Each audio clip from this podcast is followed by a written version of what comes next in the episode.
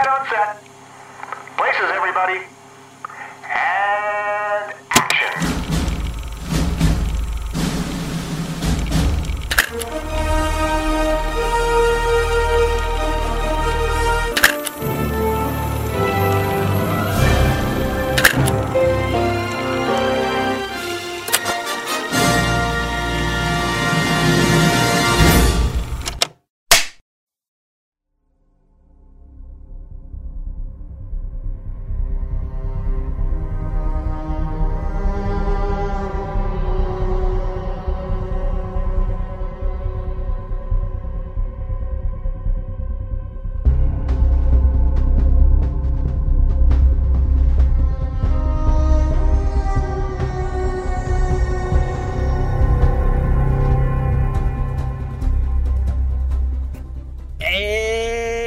Eita, DC, minha DCzinha, o que, que você faz com a gente? Em que situações você coloca os fãs, rapaz? Mas vamos, vamos falar, né? Mais um filme da DC. Vamos ver se conseguiram dar um jeito. E a gente assistiu Mulher Maravilha 1984, um filme que estava sendo muito esperado, foi adiado, ia, ia estrear na metade de 2020, talvez até antes, não sei e foi adiado para o fim de 2020 e ainda conseguiu estrear em algum em bastante cinemas, na verdade, porque não era nem para estar tá abrindo cinema, mas já, né, já, já que botaram tá lá nos cinemas, eu acho que ainda tá em cartaz quando esse quando esse episódio sair. Mas também deve ter em outras. Não, outras não vale a pena pegar aí. Covid por isso, viu? Não. Mas tem outras alternativas aí. Você que é desenrolado, você consegue encontrar esse filme para encontrar para assistir de outras formas que não seja no cinema. Eu não estou incentivando nada, só estou dizendo que se você Pode. quer, você consegue. Tô, tô meio gripado aqui, gente. Sim. Então, eu vou apresentar essa galera que está aqui comigo para falar sobre Mulher Maravilha 1984. Eu estou aqui primeiro com Carla Lima. Diga aí, Carla. Lima. Oi. Então, eu queria dizer, logo, começar fazendo reclamações, né? Assim, porque durante esse episódio, talvez eu tenha que concordar com Elvis em algumas questões. Isso é, Inédito, isso é, inédito. é, isso é muito inédito. Mas eu já quero reclamar que Elvis só me chama para este podcast aqui quando os outros convidados não podem, faltando cinco minutos para o podcast começar. Que Mas tudo bem. Estamos aí. E tô aqui também com Gambit Cavalcante. Diga aí, Gambit. Primeira vez que tá por aqui, né? Oi, é, nesse, já gravando com você não é a primeira vez, mas nesse Ah, é programa verdade. especificamente é a primeira vez. Oi para todo mundo, para quem tá gravando aqui, oi para quem me conhece, para quem não me conhece. Eu sou Gambit Cavalcante, sou jornalista e sou host no podcast Bichas Nerds, que você também encontra no hall de podcast do Só Mais Uma Coisa. Perfeito. Inclusive, recomendo. Tudo. É, Tudo e bom. aqui também com Luísa Lima, que também tá pela primeira vez aqui. Se apresente aí, Luísa. Oi, gente. Eu sempre quis participar desse podcast. É uma honra estar aqui. Faz tempo que a gente fica tentando um filme. E aí, Sim. desde o começo, ela falou: quando for Mulher Maravilha, você vai. E estou aqui para defender esse filme. Parem de criticar o meu filme. Foi ótimo. Lixo! Vai ser bom, porque ó, Não. quem ia quem ia estar ainda compondo esse time aqui, na verdade, Carla está substituindo Eric Magda, que também é lá do, do Só Mais Uma Coisa, que se vocês viram o vídeo após a sessão de, de cabine de Mulher Maravilha que a gente postou no nosso Instagram, tava Gambit e Eric, e eles falaram sobre o filme assim que saíram. E também tem um episódio do HQ Sem Roteiro com a Luísa também falando assim que saiu da sessão de cabine. Eu recomendo. Queria dizer que o também. vídeo, o vídeo dos meninos é melhor do que o filme. Fica, fica aí. Só por causa Olha, daquele vídeo que eu fui, eu fui ver. eu- Vai eu ter briga, vai ter briga hoje. Porque alguém que odiou muito o filme, eu não tô aceitando isso muito bem. Eu preciso. Aliás, antes de dizer o que eu vou dizer, eu, eu, eu vou dizer que eu gostei muito do nome da Luísa, que a Luísa tem nome de personagem da Marvel, né? Que é nome e sobrenome Ah, com é a mesma verdade. letra. Com a mesma letra. Total. Bom demais. personagem da Marvel. Então, É, gente, só, só para dar as, as primeiras recomendações antes da gente começar de fato, é para quem ainda não, não conhece o Só Mais Um Plano Sequência, é, esse é o podcast de conversa de cinema do site Só Mais Uma Coisa. Eu sou o Elvio Franklin, um host de vocês aqui, e tem que ficar atento porque nessa conversa a gente vai falar spoilers. A gente vai falar sobre detalhes do filme. Então eu recomendo que, se você ainda não tiver visto o filme, você veja o vídeo de Game com, com o Eric lá no, no Instagram, só mais uma coisa. Escute o HQ Sem Roteiro com a Luísa e com o PJ, também não tem spoiler. Mas se você já viu o filme, então pode continuar escutando aqui e vem participar dessa conversa com a gente, que você já viu que vai ser massa. Você rinha. rinha de, de decenalta aqui. Mas, gente, é, só, eu vou dar umas primeiras. É, para quem se arriscou e está ouvindo o podcast ainda, mesmo sem, sem ter visto o filme, eu vou dar uma primeira. Não, não vou dar uma sinopse, porque foi um filme que foi, teve muito trailer, teve muito. Não precisa dar sinopse, não. Então, vou só dizer que é uma continuação, para quem não sabe, do filme é, de mais mil, 1983 filmes que vieram antes, na verdade. na verdade, é a continuação do filme de 2017 que também foi dirigido pela Pat, Pat Jenkins, ela voltou para dirigir o filme agora.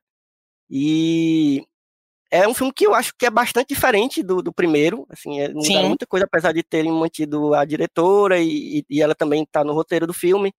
É, mas esse filme se passa muitos anos depois do primeiro. É, ela, ela é, se passa, obviamente, em 1984, então é um mundo totalmente diferente daquele outro filme, então faz muito sentido ser um filme né, diferente. É, mas acho que o que tem para dizer de início é isso. É uma, é uma Mulher Maravilha que já está é, ela não está descobrindo ainda o mundo como, como, era no primeiro, ela tá, ela já viveu bastante tempo né, nesse, nesse mundo, né, fora de, de da ilha de Temícera, é, ela já conhece como é que funciona, e, mas ainda tam, estamos na década de 80, que é uma década muito icônica, assim, literalmente. O cinema gosta muito de representar essa, essa época, porque é uma época muito colorida, muito cheia de, né, de brilho e coisas muito características. Então, a gente tem tudo isso nesse filme também. Mas não só isso. Então, eu vou, vou começar esse, esse, esse debate aqui. eu, quero que você, eu quero que a gente comece falando sobre, primeiro, nossas expectativas sobre o filme, antes da gente ver como é que tava, como é que vocês estavam, assim, porque foi um filme que teve um bilhão de trailer antes, foi adiado, e aí tava, a galera tava já, meu Deus, eu preciso, necessito desse filme. Como é que vocês estavam antes do filme? Eu Meninos, comecem. Posso começar, né? Não, é, eu sou, assim, eu não gosto muito de ver muitos trailers de filmes, é, principalmente filmes que eu tenho mais expectativas, porque às vezes eu, para mim, né, pra minha experiência, às vezes ver o trailer estraga um pouco da minha experiência, né? De uhum. ver o filme e tudo mais. Eu gosto dessa coisa de saber o mínimo de informações possíveis, né, pra ir descobrindo realmente o filme enquanto assisto. Então eu acho que eu devo ter visto um, um trailer do filme, é, que o trailer foi melhor do que o filme. Mas, mas enfim, eu tava com grandes expectativas porque é sempre é, bom eu acho, pra gente, enquanto mulheres, é, ver essa representação de heroínas, né? Sim. Filmes que mostram realmente essa força dessas mulheres e como a gente pode ter esse espaço. É, e um filme que tem uma, uma produção com mulheres envolvidas, então tudo isso é, sempre me deixa com grandes expectativas e com muita vontade realmente de dar dinheiro para esse povo para que continuem é, mostrando esse protagonismo das mulheres, principalmente no, nesse ambiente de é, que vem dos quadrinhos e tudo mais, que a gente sabe, sabe que sempre teve tem uma representação masculina sempre é, muito mais forte do que uma representação feminina, né? Então, uhum. minhas expectativas estavam muito boas.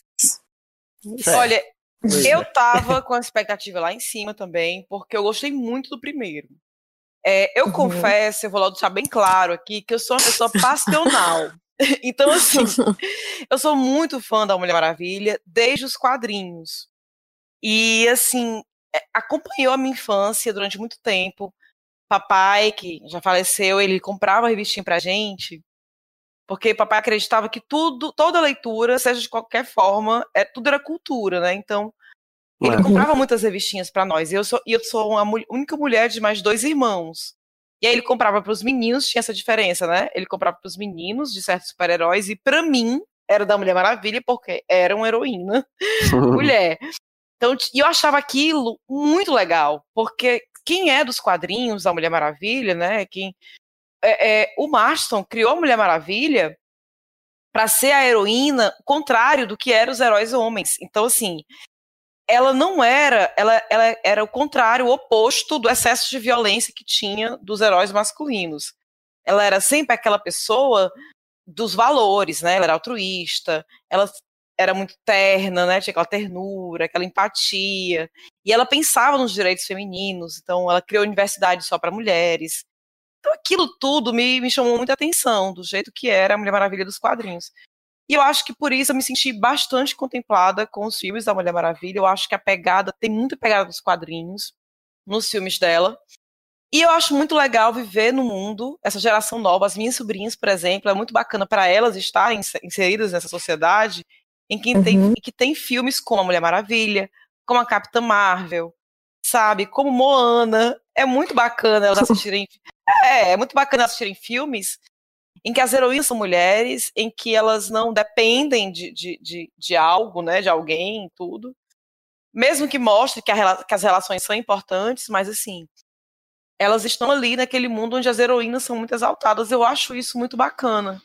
Uhum. Que as mulheres é, são menos sexualizadas nos seus filmes, embora aconteça, obviamente, mas assim, que tenha esse ideal da, da, da, mulher heroína que a gente não tinha muito, eu não tive muito quando crescia, né? Eu tinha as revistinhas da Mulher Maravilha, mas em um dado momento as revistinhas, até as revistinhas mudaram, né? Não sei se vocês lembram, mas a Mulher Maravilha ela chegou a ser a secretária da Liga da Justiça, ela depois é que ela virou, né, um, um componente.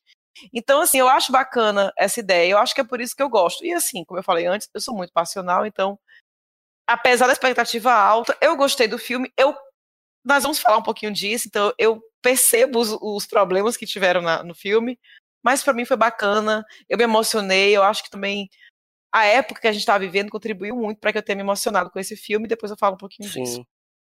Massa.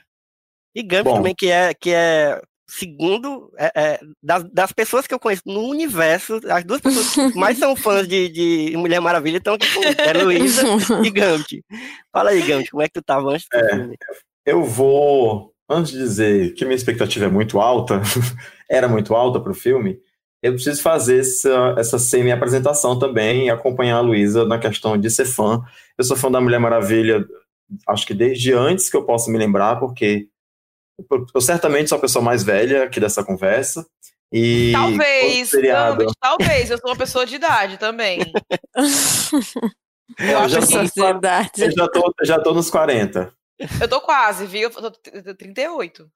Pronto, então a gente tá muito próximo. É isso. É, mas eu, eu preciso dizer que quando eu era muito criança ainda, eu via a série Adelina Carter na televisão, eu já amarrava um, uma fralda no pescoço, porque era que nem um lino do, do Charlie Brown, andava para cima para baixo com um, um cobertor. E eu amarrava aquilo no pescoço, dava piruetas imitando a Linda Carter transformando a Mulher Maravilha, ou seja, criança viada. Ai, amo! É. então, assim, a... o meu gostar da Mulher Maravilha talvez seja mais antigo do que a minha consciência do que é gostar de alguma coisa. É... Eu acompanho a Luísa no sentimento dela, trago a Mulher Maravilha no meu coração dos quadrinhos, são muitas leituras, são muitas biografias, uhum. e aí a gente é, que leu esse livro da Jill Lepore, que é um livro que eu recomendo muito, né, que conta a história da, da, da criação da Mulher Maravilha. Ótimo, mas eu tenho esse livro, é excelente. Pois é, e que assim, para além de contar a história da criação da Mulher Maravilha, é um livro que contextualiza o nascimento do feminismo, a história uhum. das sufragistas, né, como é que funcionava a, os Estados Unidos e a questão da contracepção, dos métodos contraceptivos ali na década de 20, da década de 30, que o livro começa contando a história tipo da avó do William Washington Malton até chegar Isso. no próprio William e, e, como foi que ele chegou na ideia, como é que ele idealizou a Mulher Maravilha para aquela época. É óbvio que é mesmo com todas as boas intenções que a gente acredita que ele tinha, é problemático porque ainda é uhum. a visão de um homem sobre o que é o feminismo, né? Uhum. Sobre Exato. como deve ser uma mulher feminista, então ainda é a visão masculina. Isso. É, ainda, ainda mais que foi na década, no início da década de 40, então. Assim, enfim, é tudo muito sofrido. Né? Uhum. É, e aí, baseado nessa coisa de ser fã e de ser colecionador, de ser entusiasta, de ser pesquisador involuntário da, da, da personagem, né? Não é uma coisa que eu decidi, vou aqui sentar e vou fazer um TCC sobre Mulher Maravilha. Mas como a gente é fã, a gente lê tudo que sai, a gente lê Isso. todo o rodapé de revista que tem o nome dela, a gente lê até a etiqueta de camisa da Riachuelo, porque tem a etiqueta da Mulher Maravilha na frente. a gente acaba que aprende um monte de coisa sobre a personagem, e assim como eu fiquei pulando da cadeira lá em 2015 quando eu soube que a Mulher Maravilha ia aparecer no BVS em 2016, que depois ela tem o filme em 2017, eu fiquei aguardando 2017 até 2020. Nunca na minha vida desejei tanto que o mês de junho chegasse. Porque Mulher Maravilha ia estrear em junho de 2020. Sabe? E quando eu soube disso, tipo, em agosto de 2019, eu já fiquei desesperado dali. Porque eu queria que chegasse junho de 2020. Aí teve pandemia, o filme foi adiado para agosto, depois foi adiado para dezembro no começo de dezembro, né, 5 de dezembro, depois foi adiado para 25 de dezembro, até que finalmente estreou aqui no Brasil dia 17. E eu já tava louca, desesperada, depressiva, querendo bater em todo mundo, porque eu queria, ver esse filme que estreasse. Então a expectativa era altíssima, né? Já tinha visto todos os trailers, já tinha lido todas as matérias, eu queria mesmo, já tinha comprado as bonecas, né? Eu queria mesmo era ver o filme e, e foi isso, assim. É, o filme não me decepcionou, apesar de todos os pesares do que vai ser discutido aqui, do que vai ser dito aqui. eu, enquanto fã, não me decepcionei com o filme. Nem a mim. Isso. É, é eu tenho uma pergunta para fazer para vocês dois. Não sou a host do podcast, mas é que é, vocês dois Eu tenho um amigo, um dos meus melhores amigos, é muito fã da DC também, então a gente conversa muito sobre isso e vendo que vocês dois são, além de fãs da DC, são especificamente, né, da Mulher Maravilha e tudo mais. Eu queria saber o que vocês acham da, da Gal, assim, como foi a recepção para vocês desde o primeiro filme até agora é, da Gal enquanto a Mulher desde Maravilha. Desde antes, né, desde o Batman vs Superman. Né? É isso, tipo, de, desde quando ela foi anunciada, né, que seria uhum. a, a, Mulher Maravilha, porque assim, como vocês acompanham há muito mais tempo do que eu e tem uma ligação muito maior do que eu com a personagem, é eu queria saber já, antes, em relação ao filme, queria ouvir de vocês é, o que é que vocês acham dela e dela enquanto a Mulher Maravilha. Quer começar, Lisa? Pode começar, Gambit. Tá. É, logo quando foi anunciada a Gal para ser atriz de Mulher Maravilha, eu vou fazer um meia-culpa aqui. Eu, é, dentro da minha concepção machista do que deveria ser a Mulher Maravilha, eu não gostei da escolha da atriz no começo, porque eu achei ela muito magrinha.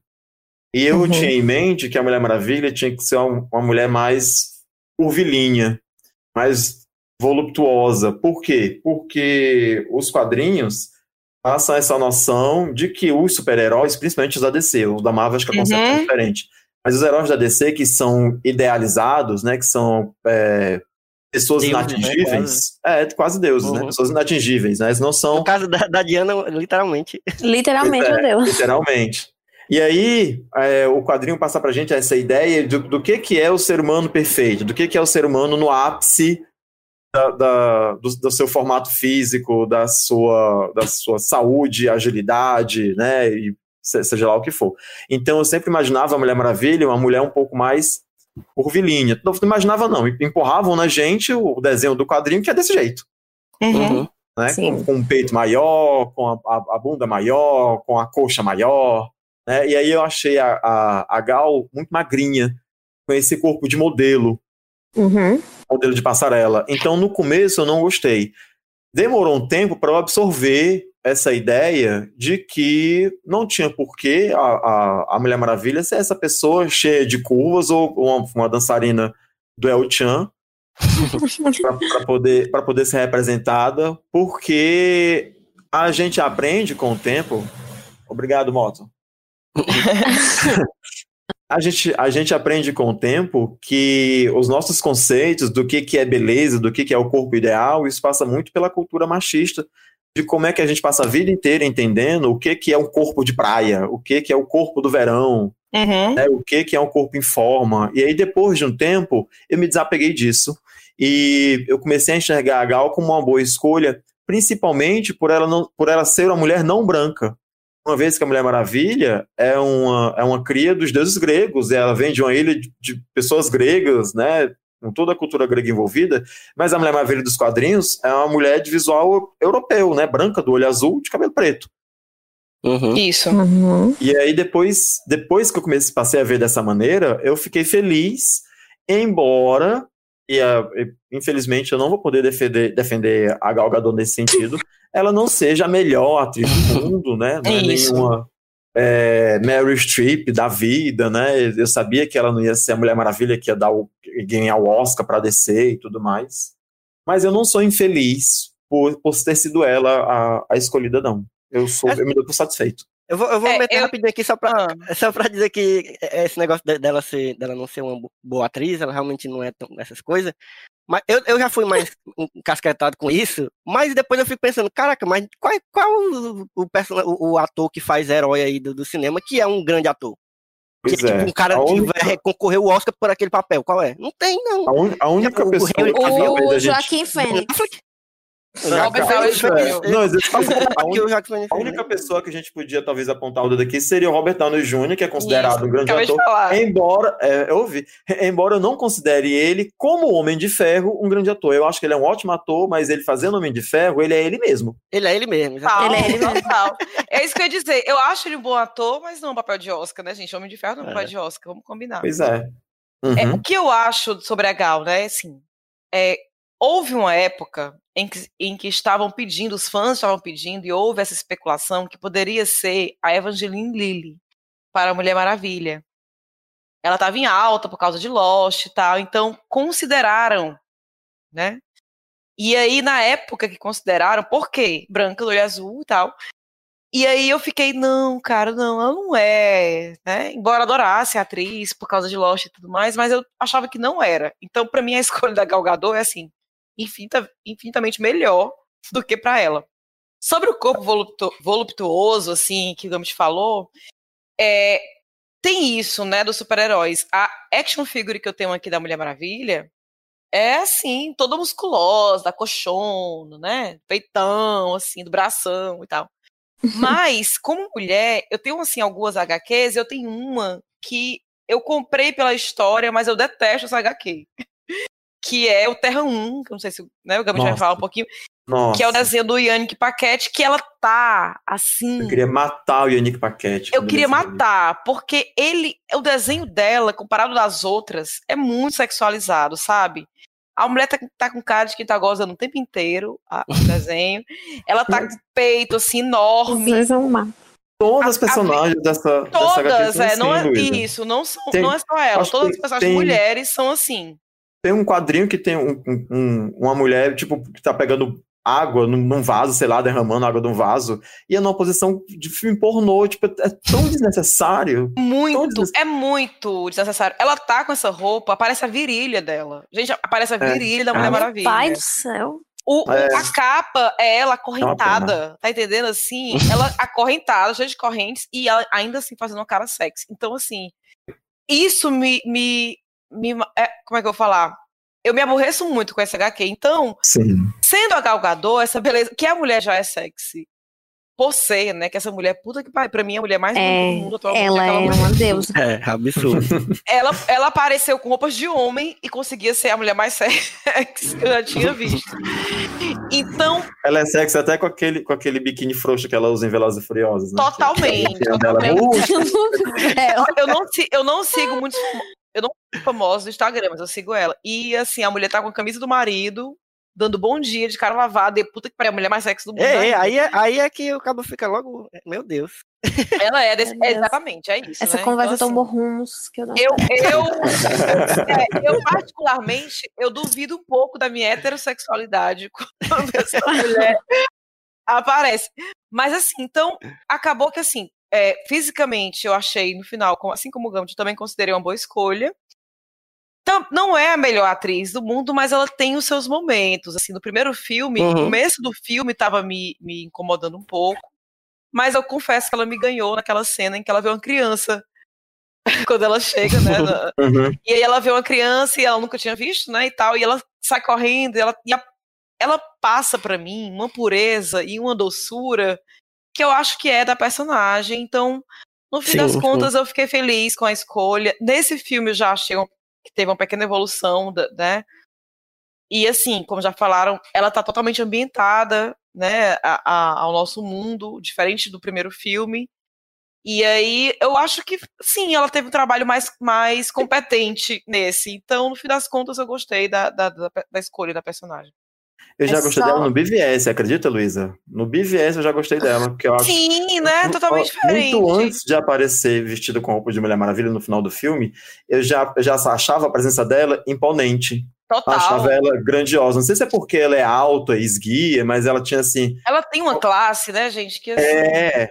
É, ah, eu tava assistindo, eu tava revendo o filme bem com uma... escolhido e tudo mais. Isso, então... Eu tava revendo um fi o filme, né, o, o, o novo, 1974 com as amigas, e tem uma cena que ela aparece, que ela tá com uma roupa de festa, que é, que, é, que na verdade é uma camisa social, é uma saia. A mulher entra e a gente falando, cara, olha essa roupa. Aí uma amiga minha comentou, não é bem a roupa, né?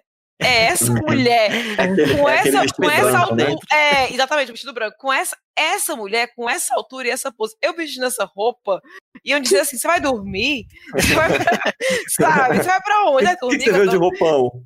Por que você de roupão pra essa festa? Você é louca? Você não viu que tinha que se arrumar? E a mulher, ela tem uma presença realmente.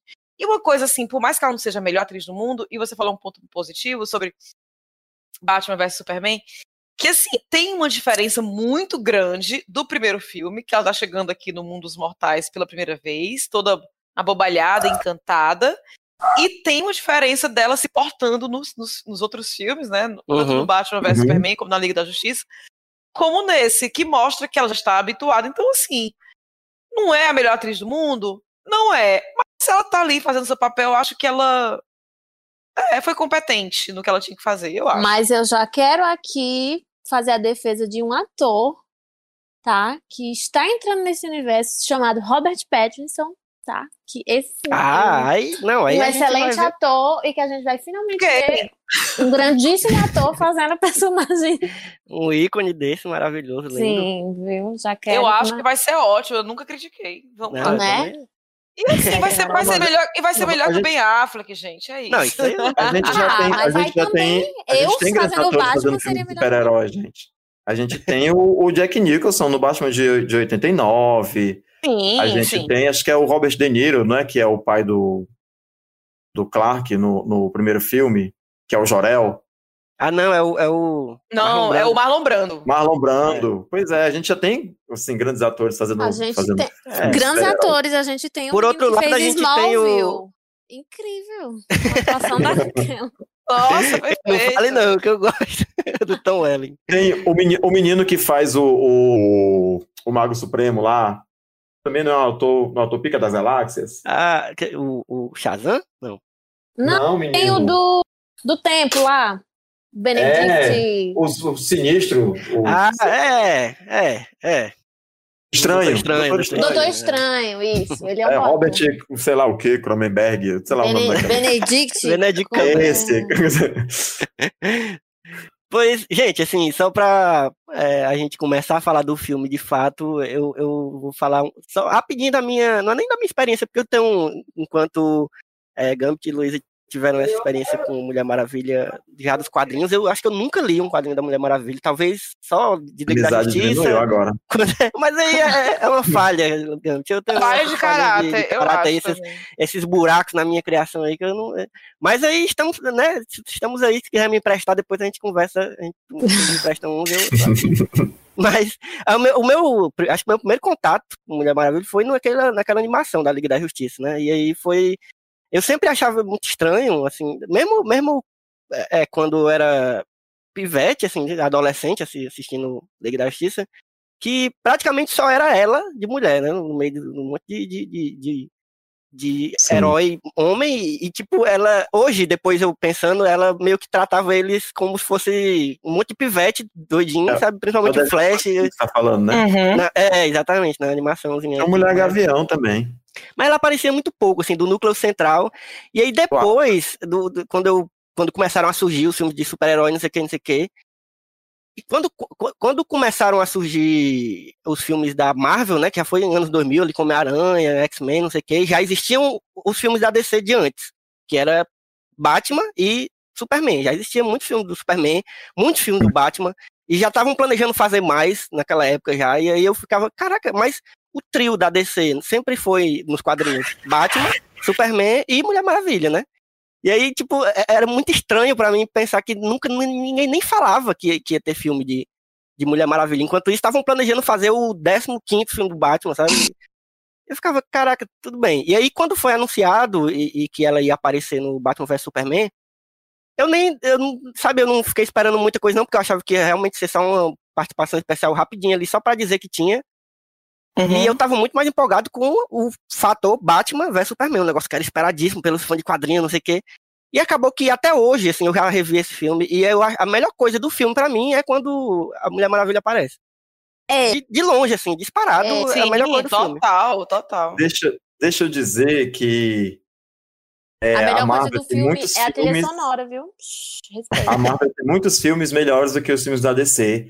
E eu sei que tem muita gente que ama é, a cena do último filme dos Vingadores, quando eles começam a ouvir a voz do Homem-Aranha. Do Homem-Aranha, não, né? O Capitão América começa a ouvir a voz do Falcão no rádio, uhum. e aí se abrem aqueles portais e as pessoas começam a sair, tudo sim, mais. Sim. Mas é, me batam, me julguem, façam o que quiserem, mas a melhor cena de entrada de super-herói de todos os filmes de super-herói vem do um, que é um dos piores filmes de super-herói, que é o BVS, que é a cena da entrada da Mulher Maravilha, que o é muito foda de estragar, de matar a surpresa, mas pelo amor de Deus, a entrada da Mulher Maravilha nesse filme é a melhor chegada de super-herói em filme de super-herói de qualquer filme de super-herói. É, é, eu, não, eu não vou nem não vou nem questionar não, porque realmente eu nem consigo pensar em outra mais massa, assim, porque realmente eu me lembro eu, eu, me lembro de eu me arrupiando assim na hora que ela entrou no, no cinema, eu tava no cinema e me lembro demais. É, Mas, salvando o Batman. É, salvando todo mundo ali, né? Gente, salvando é... o filme. Salvando o filme. filme. salvando filme Inclusive, Liga da Justiça, né, meu povo? Que é o filme ruim. Ai, ai. É isso. Ai, meu pai do céu. Não tinha nem que ter, né? não sei porque ainda estão cutucando isso aí ainda, né? Mas. Não... E aí tivemos em 2017 o primeiro filme, né? Que foi teve uma teve, tiveram várias críticas assim eu, eu, eu, eu, acho eu acho um filme muito ok assim muito bom para um filme tipo de super-herói achei bom assim na época eu, eu lembro que a galera ficava acho que até hoje a galera ficava ah, terceiro ato não sei o que não sei o que meu irmão pra mim foi ok assim comparando com os outros filmes de super-herói assim da época achei muito divertido me gostei do primeiro filme eu acho que tem todo uma, mundo aqui tem uma curte, coisa né? Que eu vou falar logo também, que eu e o Elvio, a gente é muito parecido em algumas coisas em relação a filmes, que é tipo assim, nós não somos os maiores fãs de filmes de ação, não é isso, é. Elvio? Tipo, alguns é, filmes que são muito idolatrados, a gente não vê grandes coisas, é... e aí eu acho que é importante para as pessoas que estão ouvindo é, a diferença do, do julgamento de das pessoas que gostaram, que estão aqui, que sou eu e Elvio, que são as pessoas que não gostaram muito do filme. É, e dos, dos outros dois que gostaram muito do filme, essa grande diferença já que foi falada, que é, eles são pessoas que acompanham o universo da Mulher Maravilha, é, desde que se entendem por gente, né, então a visão deles do filme é, é, completamente diferente da visão que eu e o Elvio temos, que já não tínhamos essa ligação é, de infância, né? A gente não tem uhum. é, esse lado sentimental. Então, a gente, as críticas que a gente vai fazer provavelmente são críticas porque não é tipo, não é nosso estilo de filme favorito. É, é Mas olha, são... Carla, eu tenho, eu tenho um amigo que também é fãzão de Mulher Maravilha, que também é colecionador, uhum. e que saiu do cinema e, tipo, ele saiu do cinema duas horas da manhã e me mandou mensagem até quatro horas da manhã Deus. falando que não gostou do filme. É, ele ficou muito tempo tentando me convencer de que o filme era um filme ruim. Não, mas eu não tô, eu tô defendendo realmente a visão de vocês sobre o filme, entendeu? Que é. talvez, que inclusive vocês vão falar coisas que talvez né, eu e Elvio não tenhamos percebido, é, e que não tenha soado tão bom pra gente como, como soou pra vocês, justamente porque vocês conhecem muito mais do universo uhum. do que a gente, sabe? As coisas que eu vou falar aqui são de uma pessoa chata que assiste filmes e que odeia tudo, entendeu? Deixa eu fazer um jabazinho aqui rapidinho, Elvio. Tem um texto meu do Mais Uma Coisa também, falando Sim. sobre o primeiro filme da Mulher Maravilha. E aí fala muito da experiência, de como é que foi a criação do filme, né, a idealização do filme, inclusive detalhes que não sei se vocês sabiam que, tipo, Beyoncé tinha sido cogitada para ser Mulher Maravilha no cinema. Meu Deus. Eu soube quando eu fui revisar teu texto. Como Pois é. Nos anos 2010, teve muita coisa aí que, que se passou nessa estrada, até Mulher Maravilha sair em 2017. É, e o massa do, do, desse texto do Gambit é que ele foi escrito agora, tipo, um dia desse, antes da estreia do, do segundo filme, né? Então é uma visão de, um, de uma pessoa que tá lembrando da experiência de ter visto aquele filme, com esse olhar nessa distância. E eu acho que é muito bom, às vezes, a gente revisitar uma coisa que a gente gostou, não gostou, não importa, assim, mas é importante a gente revisitar uma coisa anos depois, porque a gente vê com outro olhar. Eu sou daquele. Eu, eu já falei isso várias vezes aqui nesse podcast, que eu sou, eu, eu sou do pensamento de que cada vez que você assiste um filme, você está assistindo outro filme mesmo que seja o mesmo filme, entende? Concordo. Porque concordo. você, porque você muda, assim, você sabe, mesmo que seja, sei lá, uma semana depois, você já tá com outro pensamento, porque você já tem mais experiências com, de conversa, sei lá, com pessoas. Meu filho, é eu sou, eu sou aquele homem que viu Bacurau 11 vezes. Não Meu Deus. eu. Com 11 seja, pessoas pelo diferentes. Eu-! Eu sou esse homem, então. É, Olha, por mas- isso, é mas- por isso que todo ano eu reassisto Cavaleiros do Zodíaco. Olha, mas eu vou dizer, eu realmente, eu sou uma pessoa muito emocionada, gente. Vou confessar aqui. Então, quando eu saí, É quando eu gravei, quando eu gravei o HQ sem roteiro com o PJ, eu tinha acabado de sair da cabine. Então, eu tava empolgada, eu gostei, né? Tava sendo animada, porque muitas coisas do filme me emocionaram. E a gente Uhum. vai falar sobre isso, eu acho, depois. Então, eu saí elogiando muito. Aí, quanto mais eu penso no filme, não, não é que menos gosto, mas assim, eu fico vendo. É, eu exagerei quando eu falei que era tudo. Mas assim, continuo gostando do filme. Hoje eu revi um pedacinho Uh. antes, de antes de gravar. E assim, eu entendo por que muitas pessoas não gostaram. Eu não quero ser aquela pessoa chata de dizer, sabe, quando um filme é, vem de um livro ou de um quadrinho, de dizer você tinha que ter lido o livro, você tinha que ter lido o quadrinho para gostar, para entender. Não é, não é isso, eu não defendo Isso isso. ia adiantar. É, Hum. tal. mas eu entendo que existe uma diferença. Eu acho que tem perspectivas diferentes para quem acompanha a Mulher Maravilha dos quadrinhos e para quem estava esperando um filme de ação de super-herói. Eu acho que existem essas duas diferenças aí, com certeza. Perfeito. Duas coisas para complementar a tua fala. Tá. Uma é que essa, essa sensação que você tem é o que os normais batizaram de efeito Hollywood. Que quando você acaba de sair do filme, você, você assiste você acaba de sair da sala de cinema, o filme é incrível. Um dia depois, quando você acorda, o filme já não é tão incrível assim. É isso. Você começa a falar do filme com outras pessoas, aí você vai Ela- parando assim, dizendo, meu É. Deus. É tipo terapia, rapaz. É tipo terapia. E a Você- outra, quando você a começa a falar os coisa- seus, seus problemas pra pessoa, aí você vai começando a você mesmo resolver seus problemas. Por aí, por aí. a outra coisa que complementa o que você fala é que tem muito do efeito Matrix. Que é tipo assim: qualquer pessoa que assiste Matrix pode achar Matrix um filme fantástico. Acha Matrix um filme legal, com cenas de lutas incríveis, efeitos especiais maravilhosos e tudo mais. Mas se, se uma pessoa estudou filosofia e ela conhece o mito da caverna e ela conhece a referência ao filósofo tal que aparece na porta do quarto, a cidade de, de Zion que está lá escrito na Bíblia, né, a cidade de Sião e tudo mais, a experiência ela é outra. Porque É, e, não, e não quer dizer que é melhor ou, ou- pior, né? É Não. outra simplesmente, né? exatamente. Mal não- de Matrix não, aqui não tô entrando não. no mérito, não tô entrando no mérito de melhor ou pior. O que eu quero dizer é que assim, Sim, sim. é, tem filtros que algumas Sim. pessoas têm, na verdade, não é que algumas pessoas têm. Cada pessoa tem seus próprios filtros. Hum. E aí as experiências, elas vão ser sempre baseadas nesses filtros que a gente tem.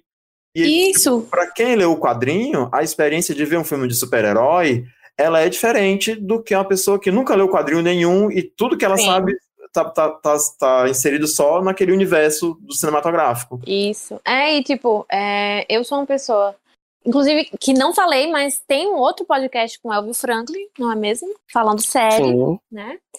É, que a gente fala sobre série e tudo mais, e pra quem escuta já sabe que a minha grande paixão na vida, não entendam isso de forma errada, mas é, eu gosto muito de estudar e ler sobre crimes, né? Serial killer. Caramba, eu enfim, sou, sou- caramba, eu sou muito fã de True Crime. Porra, Pronto, eu sou, eu sou doente por true crime. Todo mundo que, patinha toda. Pronto, então já vamos fazer uma grande amizade aqui. Então, é, quando eu comecei a. Assim, eu, eu- E também tenho um ascendente em gêmeos, gente. Então, eu fico meio obcecada pelas coisas, né? Aí teve uma época da minha vida que eu peguei e fui assistir todas as animações que existiam da DC no planeta, entendeu? Assim, saí baixando, enlouquecida, vendo, só fazer isso na minha vida. E aí sempre o que me chama mais atenção é, são os vilões e as interações dos vilões, entendeu? Porque sei, talvez justamente porque eu tenha essa curiosidade e esse entusiasmo de estudar e de pesquisar sobre isso. Então, por exemplo, o universo do Batman sempre me interessou muito, porque existem vilões muito interessantes, com construções que eu acho muito interessantes, entendeu? Então, é, às vezes o, fo o, foco que eu dou nos filmes, e talvez seja por isso também que, por exemplo, eu não gosto muito de filme de ação, porque são filmes para mim com construções de personagens que eu acho fracos, às vezes, né? Então, às vezes as minhas. Por exemplo, o, o vilão do filme do, da Mulher Maravilha vai ser uma das reclamações minhas aqui. Uhum. E é por isso que eu já tô falando isso, né? Porque. Tá adiantando. é, já reclamando aqui, em primeira mão. É... A construção desse vilão, e enfim, para mim me incomodou, foi uma coisa que me incomodou muito. E é, como eu não tenho, não tive essa experiência com os quadrinhos e tudo mais, como a gente está conversando agora, e quando eu fui começar a me interessar é, pelo universo dos super-heróis, às vezes eu focava muito mais no, então talvez eu tenha um problema com os heróis especificamente, entendeu? Já uma questão minha de ter problema com os heróis e de me interessar mais em, em ver a construção desses vilões e de por que mas eu acho que, que todo mundo pode concordar, pode discordar também, mas eu acho que a maior parte das pessoas concordam que, principalmente em filmes, né, no cinema, é, no quadrinho não sei tanto, talvez também, mas o vilão, ele meio que é, é muito, o, o, a história depende muito do vilão, assim, se você não, se o vilão não funcionar, por mais que você tenha um filme certinho, um herói bom, interpretações boas, se o vilão não funcionar, o filme perde a força quase completamente. A gente já viu isso acontecendo em alguns filmes, assim. E eu acho que não é uma questão nem de, de, de que ah, a gente às vezes se atenta mais pro vilão, mas é porque o vilão precisa funcionar para o filme andar, entendeu? E às vezes uhum. também é por isso que a gente, eu pelo menos, fico com muito medo quando um filme inventa de colocar muitos vilões. Além do trauma que a gente teve com Cavaleiro das Trevas, é, é, teve, teve. Assim, Cavaleiro das Trevas ainda tem um, um, um fator que o um vilão toma de conta do filme, né? Um único personagem. Mas a gente tem aquele trauma do Homem-Aranha 3, assim, tem um monte de, de, de, filme que inventa de colocar muitos vilões é certo. É, então eu fico com medo, sabe? Inclusive Mas... o filme do Batman que vem aí, né? Já estão, é, é, é, uma das coisas. Eu espero que essa galera que estão anunciando aí seja só, tipo, ah, foi mencionado, apareceu rapidamente, não seja uma coisa que. Enfim, mas vamos falar de Mulher Maravilha. Mulher Maravilha, é. A gente nunca vai conseguir entrar no filme mesmo. Vamos entrar no filme. Eu vou dizer logo que eu amei amei aquela cena de abertura de Temícera com ela Gente, pequena. Quem não amou aquela cena está morto bom, por dentro. Bom. Foi a única coisa que prestou no filme. Olha, essa menina, gente. Ela é muito boa. É a mesma menina que fez no outro filme, né? Que fez não, a... eu tô falando essa menina que tá participando aqui, que é a Carla. Ah, que a, gente, Carla. A, gente não, a, gente não, se conhece, eu já odeio pacas. Mas vocês têm Mas, tanto em comum, já tem um sobrenome. Eu tô brincando, tem... não. Tô brincando. Não, é, essa primeira cena, quem não gosta, é paquera com o nazismo, gente. Não pode. não tem condições. não tem. É linda essa cena.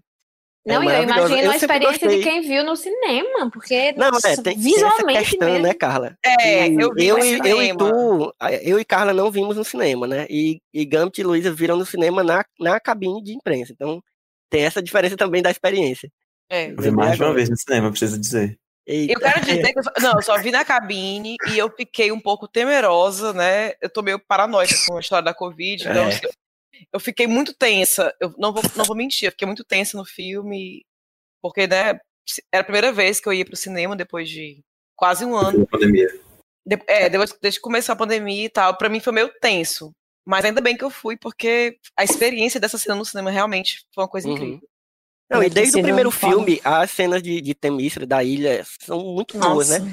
Porque. As mulheres, Caraca, eu queria, eu queria que tivesse um filme, um spin-off só, da, só das, das Amazonas. Assim. Acho não, e tem, né? e tem simplesmente o um grande ter. amor da minha vida. A né? Maria, se tiver. Não, Claire Underwood.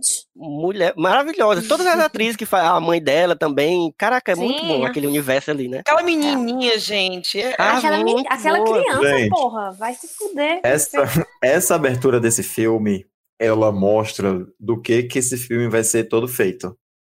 Fanservice. Muita, eu, eu. Sim, É, Explique pra porque- quem não, pra quem não conhece. Porque, é, assim, ou, vamos, vamos, vamos ser bem francos aqui. A- quem gostou e quem não gostou do filme. No que é que aquela cena influencia no resto todo do filme. Porra, É, nem realmente.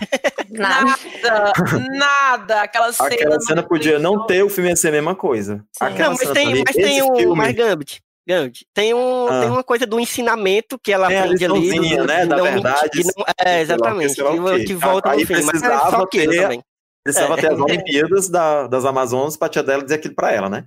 Não, inclusive, até, até a película é diferente, né? Porque o filme, É, é verdade. como é passado nos anos 80, ele tem aquela, aquela, aquela gravação meio ruinzinha, que Sim. não é ruim, mas assim, pra lembrar a gente da qualidade dos filmes dos anos 80. Então, assim, destoou de tudo. Parecia Sim. outra coisa. Mas eu Uhum. comprei a ideia, né? Eu acho que fanservice, É. o nome já diz tudo. E como fã, eu venha, gostei. Odeio Eu- quem eu fica fiquei- falando eu sobre fiquei- isso. Porque sou fã, eu- quero service sim. Quero service sim, eu Pois sou me odeio. Eu sou, eu sou, eu também, eu sou fã, eu quero serviço. É, a gente, a gente que, que já lê, que sabe um pouquinho mais da origem da Mulher Maravilha, a gente tem uma pessoa que tá trancada do lado de fora aqui na rua e faz horas que ela bate no portão e ninguém abre pra Meu. Deus, coitada. Tomara que comece a chover. Meu Deus. É, Enfim, a gente que conhece um pouquinho da origem da Mulher Maravilha sabe que existem as Olimpíadas das Amazonas, que a Sim. Diana participa, pra, que é, é nessa Olimpíada que ela é escolhida para levar o Steve Trevor de volta para o mundo do, do patriarcado. Uhum. E aí, muita gente, eu tô incluso, sentiu falta disso no primeiro filme. Né? Hum. Que por que, que não teve as Olimpíadas das Amazonas para Diana ser escolhida? Talvez porque o filme ia ter quatro horas de duração? Talvez. Mas a gente sentiu falta das Olimpíadas. E aí, as Olimpíadas vieram nesse filme. Aí esse é o primeiro carinho no coração do fã que o filme faz. E ao longo da história, ele faz vários desses carinhos. Então, eu posso estar aqui me apegando às esmolas que a Perry Jenkins jogou para mim, né? Mim, posso. Mas tem muita coisa no filme que, apesar de estar fora de contexto, de não ter desculpa, de ser conveniências de roteiro, porque eu sei que mais cedo ou mais tarde alguém vai falar da cena do jato invisível. Ai, meu Deus, a nunca amor de manifestou esse Deus. poder de deixar coisa invisível. Nunca de fez Deus. isso na vida. Aí, de repente, ela tem esse poder de deixar jato invisível, nunca mais usa de novo. É uma conveniência de roteiro. Eu entendo isso. Eu também acho uma conveniência de Eu roteiro. aceitei, Mas, eu gente, eu chorei tanto quando eu vi o jato invisível. Gambit, eu também. Gente, a gente Quando eu vi o Steve Trevor dizendo, Invisible Jet, Invisible Jet, eu pensei, Eu não, jato invisível, não caramba! Cara, a gente Sabe? devia ter visto junto um do outro, porque a gente ia ficar. Pois devia ter visto eu e Elvis junto também. Que aí a, gente, a gente devia estar gritando um lado do outro. Não! a É agora o chato. Ah, pois é. Pois Eu é. achei aquilo Tipo, tudo, assim, perfeito. Sem fundamento, sem ter nada a ver. A mulher nunca vai. De repente ela tem o poder de deixar uma coisa invisível. Nunca Não, e detalhe, e detalhe, gente, que o radar pegaria mesmo o invisível, porque não depende, não depende de ver o avião pra ele aparecer no radar. Vamos combinar. O radar não é um cara olhando com Não. binóculo, né? Exatamente. Mas é Mesmo porque ele. invi- Mas é porque o invisível apaga do radar também. Tanto que a ilha de Temícera não existia no mapa. É, Ah, mas, mas, né? mas, gente, não, né? A gente sabe que outras, outras coisas fazem o avião aparecer no radar. Não era ele ser invisível. Mas eu não tô nem aí. É, me, man- me mande que eu tô comprando. Eu, eu- Ah, mas no quadrinho é assim. O jato É. invisível é invisível truly. Nem, nem, ela não aparece nem em radar. E aí também, Quando- também tem esse filme querendo dizer pra você que se você souber pilotar um avião, você sabe pilotar todos, Sim. né?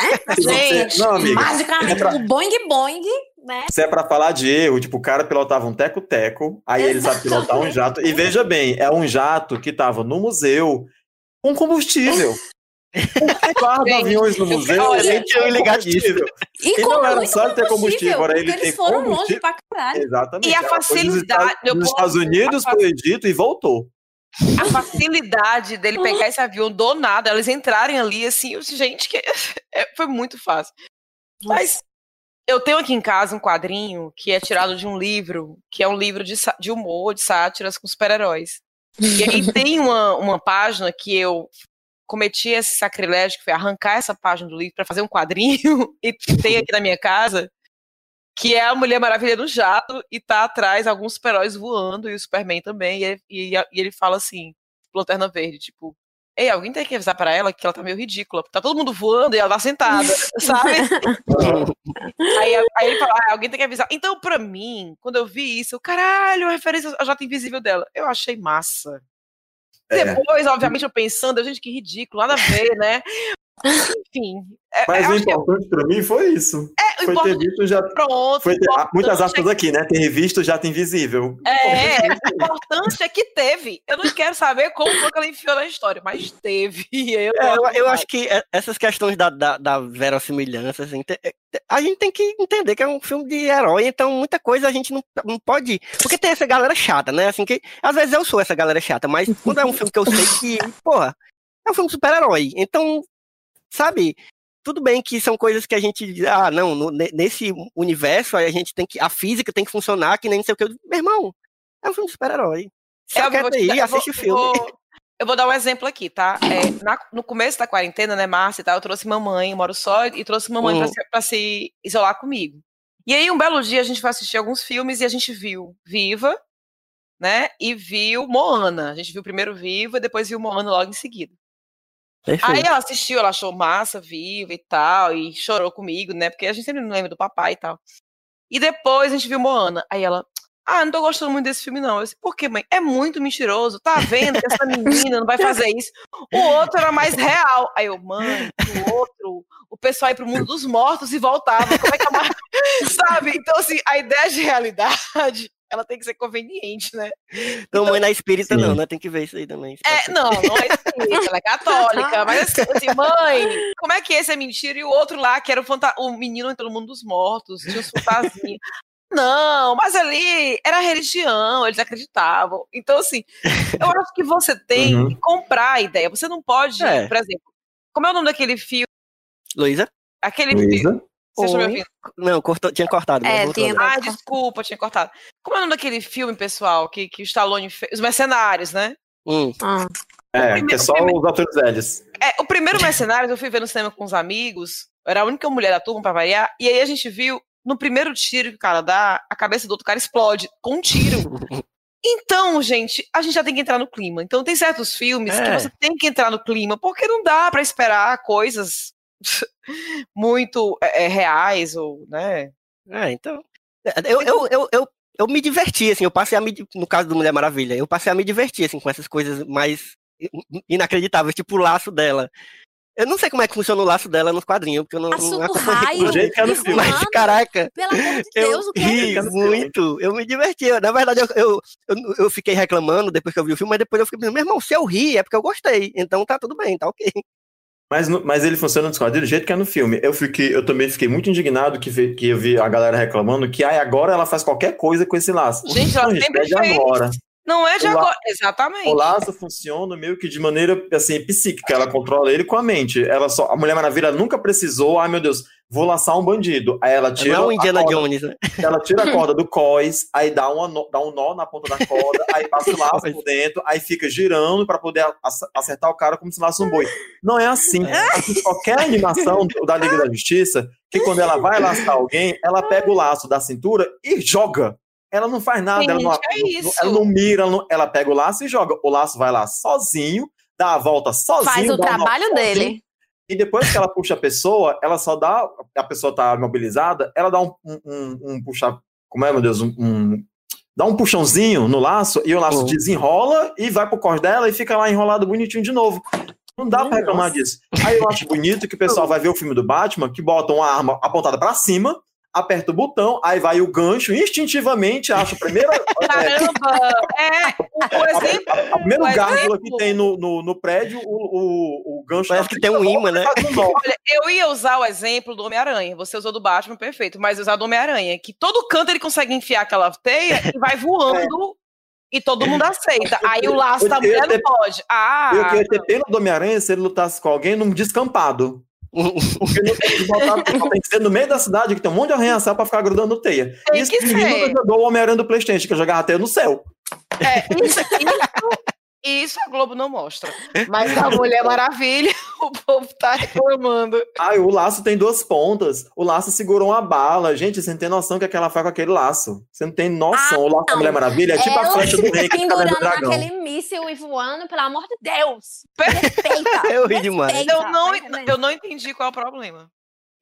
Eu Nossa, acho que o laço, o velho, laço é cena- capaz. Essa Gente, cena é, é o auge é o- da breguice, da... Gente, Nossa, é o laço da Mulher Maravilha, da filha de Zeus. Não é aquela Meu foto- amor, pois é não pra é gente a falar. que você bota na Ah. sua rede, não. Não é E o o que é que você tem pra me falar, já que é a Mulher Maravilha? Nossa, não pode estar reclamando disso. Pode não. Então por que que fizeram a porra de um filme baseado todinho nessa porra dessa mulher obcecada por um macho depois de 60 anos? Mulher, pelo amor de Deus, Ih, eu não-. É outra Ela- questão. Vamos Aí lá, Ela é a eu- Mulher ó, Maravilha, mulher. Me eu vi, muita, gente- eu vi muita gente falando isso. Eu não, Não entendi. tinha ninguém pra eu ela dar não... esse priquito em 60 anos pra esse homem. Ela não queria, gente. Ela só queria aquele homem. Olha, eu quero dizer que muita gente falou assim. Que no Não. primeiro mulher, na, na primeira Mulher Maravilha, ela lutou contra as pessoas Hum. da guerra, contra o Deus da guerra, não sei o que, não sei o que. E nesse, ela estava apenas pelo amor. Eu não entendi assim. Eu acho que eu entendi um pouco errado, então, das pessoas. Eu não vi esse filme como uma mulher que estava ali obcecada pelo amor da vida dela. Eu não entendi isso. Tanto que ela abre mão. Mulher, é tudo sobre isso. Ela só abriu mão dele porque ele insistiu pra ela abrir mão. Ela disse, minha filha, pelo Sim, mas Deus, ele. as ela- não, não, gente, mas vamos lá. É, mas teve isso. Mas assim, eu não entendi que o plot do filme, que, que o motivo por qual ela estava lutando era ele. Eu não vi assim. Eu acho que aconteceu dele estar ali, dela querer que ele estivesse, e ele estava. Mas o motivo pela, pelo qual ela estava desde o começo lutando, e no começo lutando com ele, né? Ele ajudando, não era por ele. Porque o pessoal ficou, não, Sim. o mote desse filme foi o amor dela por ele. Gente, não foi. Ele apareceu foi. no filme. O mote Eu- não E foi outra ele. coisa, Eu concordo aquela que. pedra. Eu vou começar a reclamar de tudo aqui. Não, calma aí, calma aí, calma aí. Vamos primeiro, falar, vamos primeiro falar do Steve Trevor. Aí a gente Tá. fala da pedra, que eu também Tá. tenho coisa pra falar. Mas eu concordo que o- realmente o plot não, não faz sentido a pessoa falar que o plot do filme é o- ela pelo Steve Trevor, pelo, sabe? E ele, ele simplesmente apareceu ali. Só que esse, esse para mim é o problema, entendeu? Ele não tinha necessidade de ele aparecer nesse filme. Não sei se você Na verdade, eu acho, Elvio, eu vou lhe dizer o que, é que eu acho. Eu acho que a química deles foi tão boa no primeiro que quiseram repetir. Ai, não, bicho, para Mas de. Luísa, Eu acho, Luísa, Eu entendo, eu Quiseram, entendo, eu quiseram entendo o amor dela. Ok, foi o grande amor da vida dela, foi uma pessoa que impactou a vida dela, entendeu? Ela Mas morreu e o ficou, amor tá, pro né? Deixa homem. Morreu, e, tipo, não, tudo bem, mostrar ele, entendeu? Mostrar que ela guarda a foto dele, mostrar que tem um relógio, que ela sente saudade. Mas pra que botar a porra desse homem pra voltar? Só pra ele morrer Olha, de novo. eu E de uma preciso, forma esquisitíssima, né, também. eu preciso defender a Carla nesse sentido, porque apesar de concordar com a Luísa no que ela falou, eu não acho que o plot, né, que a motivação do filme seja ele. Porém, eu tenho esse probleminha com a Perry Jenkins desde o primeiro filme de ter feito com que é, o pretexto para a Mulher Maravilha se mover Uhum. seja o Steve. No primeiro eu já fiquei, eu já tinha essa pulga atrás da minha orelha, porque tipo ela tava lá querendo acabar com a guerra e destruir o Ares, determinado e tudo mais, mas ela só mostrou a verdadeira força quando o avião Quando do ele- Steve Trevor explodiu. Entendeu? E aí no segundo, também.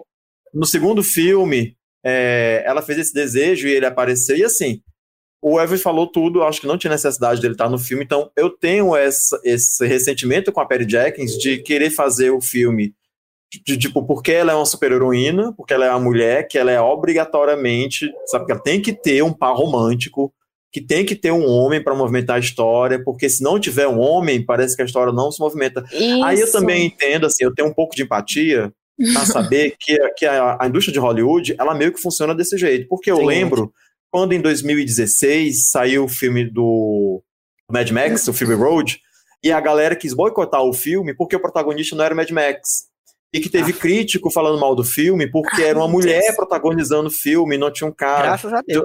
do- dos fãs reclamando no Twitter de que, ai meu Deus, eu vi esse filme, mas eu não me sinto representado nesse filme, porque, tipo, o cara vem sendo representado desde que o cinema é cinema, porque todos os protagonistas são homens. Aí quando tem um filme com a protagonista é mulher e não tem um homem ali pra fazer Ah, que só seja se fuder, porra. que esteja de igualdade com ela, a galera se dói. Então eu entendo assim, eu tenho a simpatia, eu entendo que talvez a Perry Jenkins tenha insistido nessa história, e aqui sou eu passando pano pra ela, né? Tem esse história de ter o Steve Trevor no filme, porque senão o público masculino não fica, ai, não quero ver o filme porque não tem É, um às macho no filme. Às vezes não é nem Sim, a tem pele dente, isso. às vezes é o, a- a- o produtor do Próprio filme Warner. que tá cutucando lá. E, sabe? É, eu, eu né? Se não concordo. tiver eu homem, concordo. ninguém vai ver. Se não tiver homem, ninguém vai ver. É. E aí, força Sim. a barra Olha pra ter aqui, meu amor, mas eu acho Dona é? Luísa.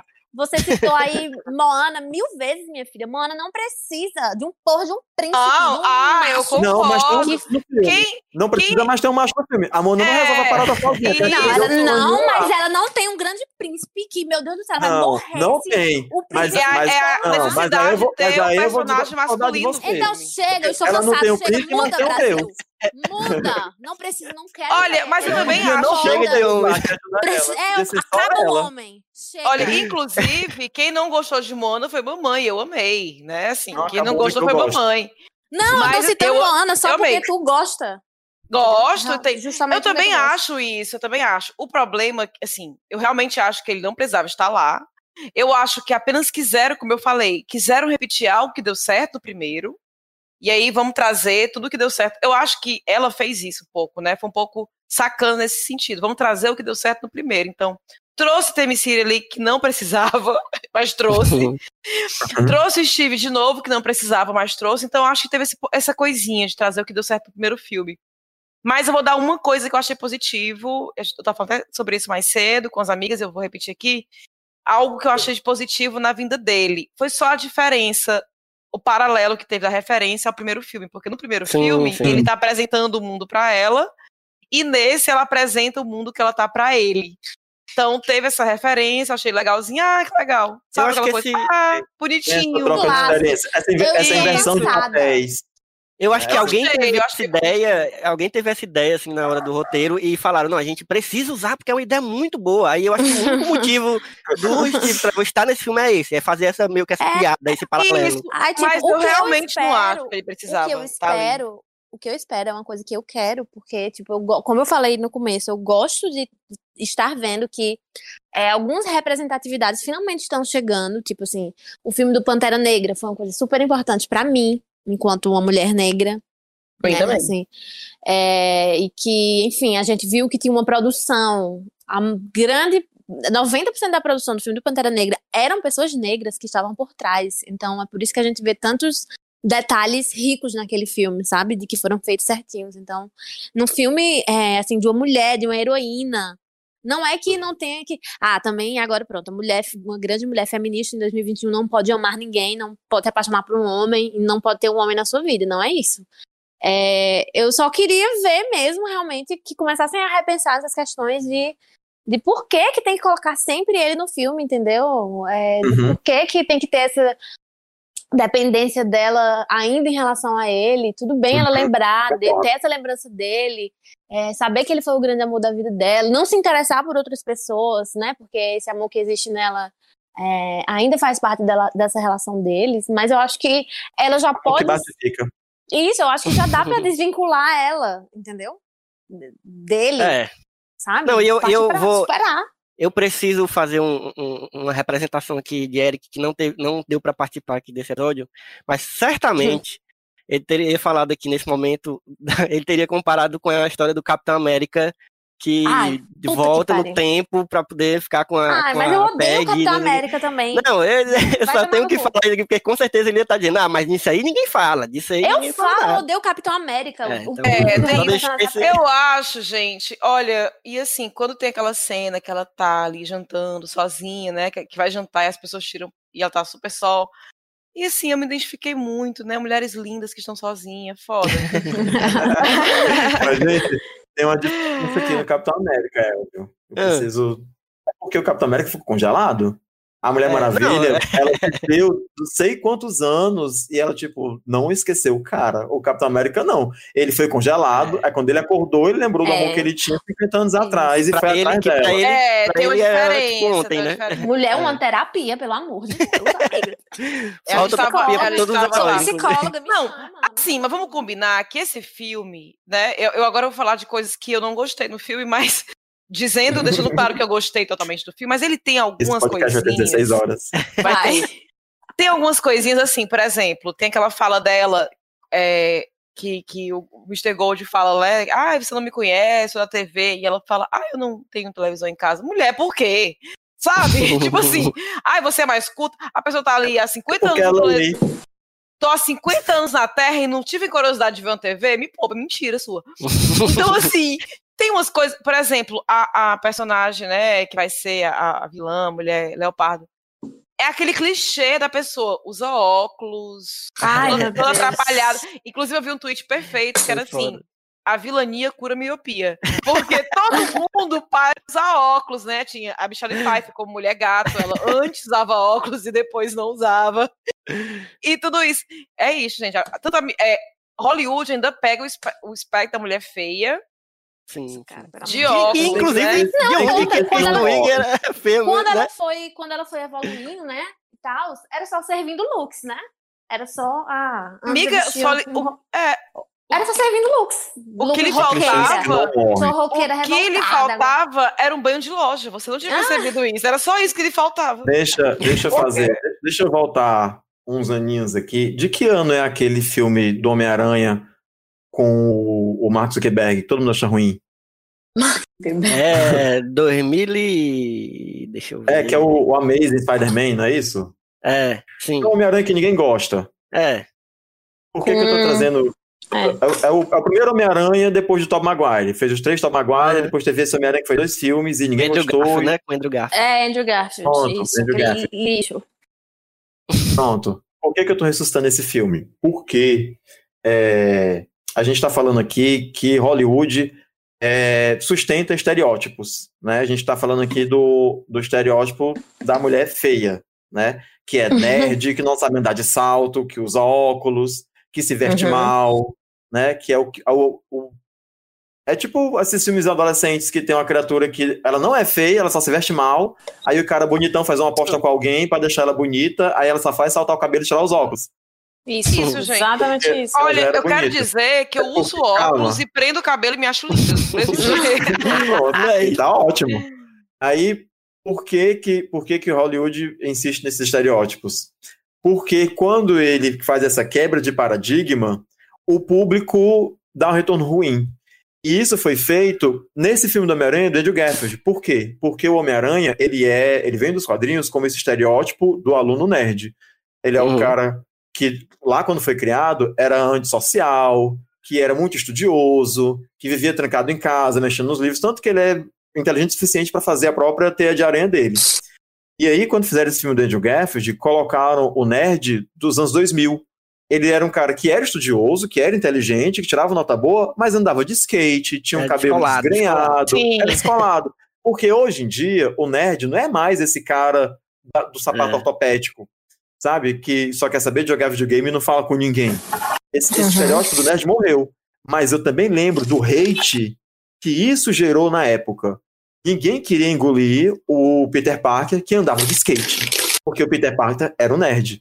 Então, apesar de não concordar, eu entendo por que, que a, a Bárbara Minerva começou com esse estereótipo da, da pseudo-mulher feia.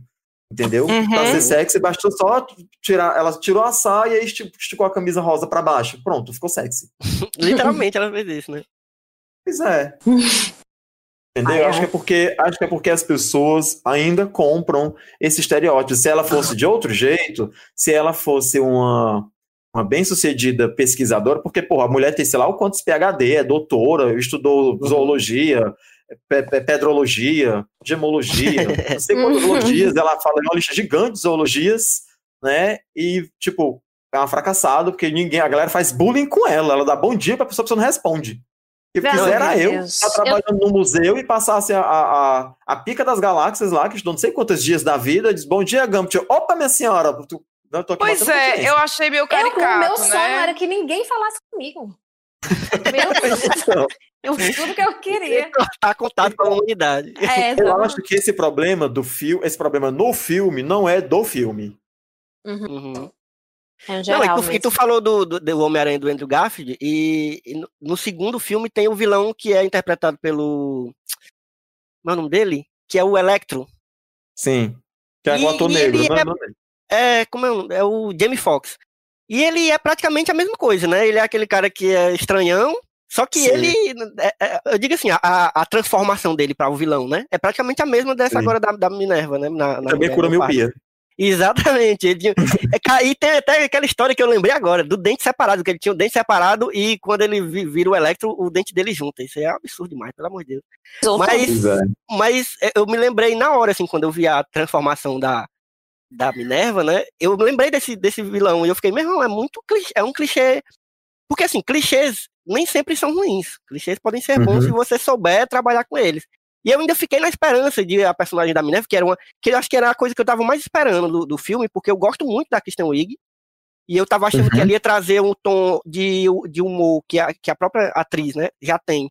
É, e ela não teve isso no filme muito, assim, o que teve, eu não ri quase nada dela, assim, eu ri de outras coisas do filme, mas dela, eu achei que iam aproveitar essa, essa coisa dela do humor, mas não teve muito, pelo menos para mim. E eu, eu eu acho que foi a coisa que mais me decepcionou no filme, assim. Era uma coisa que eu tava esperando, que ela fosse uma personagem massa, que fosse, sabe, uma vilã massa, e eu achei que, inclusive, aí a gente já tá entrando no, né, no âmbito de falar dos vilões, que é uma questão muito grande do filme também. Questão. Que eu acho que ter dois vilões aí atrapalhou demais, porque eu acho que ela Concordo. tinha um potencial de, de ser uma vilã massa, e ele também, o Pedro Pascal, como o Max, como é? Max o quê? Max é o Lorde. Isso. Ele também tinha um potencial de ser um vilão massa, inclusive fazendo umas críticas, sabe, crítica social foda, assim, no, no, no mundo de hoje. Mas acabou que nenhum foi um grande vilão, assim, um vilão massa. Deixa Se tivesse só um vilão no filme, teria dado mais Antes certo, do Gambit Concordo. e da Luísa falarem, é, duas coisas sobre o vilão do Pedro Pascal, especificamente. Inclusive, Primeira um coisa, beijo Pedro Pascal aí, cheiroso. Se você estiver ouvindo a gente. Lindo! Queria dizer que deixaram ele feio, entendeu? Revoltado. Que é isso? isso aí foi um grande mérito do filme, inclusive. Pelo amor de Deus, gente, isso é um grande absurdo. Uma façanha. Outra coisa que eu ouvi falar de outras pessoas já que né, são conhecedores dos quadrinhos, como os nossos queridos colegas. É, de que o vilão, esse vilão especificamente que o Pedro Pascal fez, é um, era um vilão super importante para o universo assim, da, Mulher Maravilha, que tem muita relevância, coisa que eu não achei no filme. Ela mata ele. Que para mim ele é simplesmente inesquecível. Entendeu? Olha, é, assim, o vilão, o vilão o Maxwell Lord desse filme, ele é, como muitos outros personagens de filme de super-herói, ele só trouxe o nome. Mas uhum. o Maxwell Lord dos quadrinhos é outra coisa, não tem nada a ver. Eu achei ele meio cópia do, do Lex Luthor. Eu não conheci ele no, é. nem de quadrinhos. Não, eu sei, eu sei que ele, assim, esse personagem desse filme, ele foi baseado no, no Donald Trump. Ele é. foi feito para parodiar o Donald Trump. A questão é que, assim, as características do Maxwell Lord, os poderes do Maxwell Lord, a personalidade do Maxwell Lord, não tem nada a ver com o que foi feito nesse filme, com o Pedro Pascal nesse filme. Ah. Só pegaram o ah. um nome de um personagem isso. dos quadrinhos e botaram Entendi. nele e disseram, faz isso aqui. Mas o Maxwell Lord dos quadrinhos é outra coisa. Não tem nada a ver com pedra, não tem. O poder dele é outro, né, de realizar desejo, não tem nada a ver. É, eu. É, sobre os vilões desse filme, né? Eu acho que a Patty Jenkins tentou humanizar muito os vilões, né? E então. É, tudo bem que a gente tá naquela onda, a gente tá na fase do Cobra Kai, em que os vilões não é aquilo que a gente pensava que era. É meio anos 80 mesmo, esse negócio do vilão é sempre mal, mal, mal, o mocinho é sempre bom, bom, bom, né? Então, talvez o vilão, como ele foi um pouco humanizado naquele final, e ela também, ela, a, a mulher leopardo meio que tinha um motivo, né? Era uma pessoa, oh meu Deus, eu sou muito escorraçada pela sociedade, então eu vou aqui, preciso ser essa mulher poderosa para poder esperar tudo. Então, eles estavam um pouco humanizados, né, para poder eu não entendi muito bem a motivação história. de nenhum dos dois. O dele eu até entendi mais do que o dela. O dela apenas era uma pessoa meio frustrada e gostou de, de, de estar naquela pele daquela mulher poderosa que fazia tudo e não queria largar daquilo, né? Outra ele, coisa. É, ele queria aquele poder. Não, tá. Ele queria aquele poder. Então, assim, eu gosto muito do Pedro Pascal. A única coisa que eu não gosto dele é saber que eu vivo num mundo em que eu não beijarei este homem. Aí, fora, realmente, não é Fora fácil. isso, tudo que ele faz, eu tô ali achando massa. Eu gostei do vilão dele, no, da construção do vilão, porque ele é muito bom, né? Então, assim, ele fez aquela pessoa cínica. A única atuação boa do né? filme inteiro.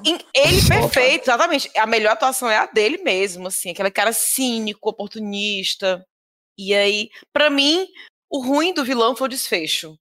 Eu acho que foi meio covarde. Ah, foi a redenção do vilão. Foi não, piegas, né? Foi um negócio foi, foi meio piegas, foi, foi sim. Então, e outra que... coisa. Ah, Vamos diz. conversar sobre aquela pedra, pessoal. Porra daquela pedra, maldita Ca- pedra. Carla, mulher, calma. Deixa Aquela Luísa bendita- terminar de falar do Pedro Pascoal e depois eu vou falar dos vilões. Aí a gente vai pra pedra. Tá. bom.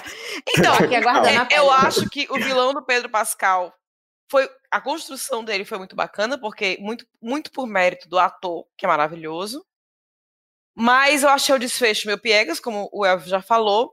E sobre a outra parte, né, da, da- a Mulher Leopardo é um personagem, né, arqui-inimiga, é uma das arqui-inimigas da Mulher Maravilha dos quadrinhos.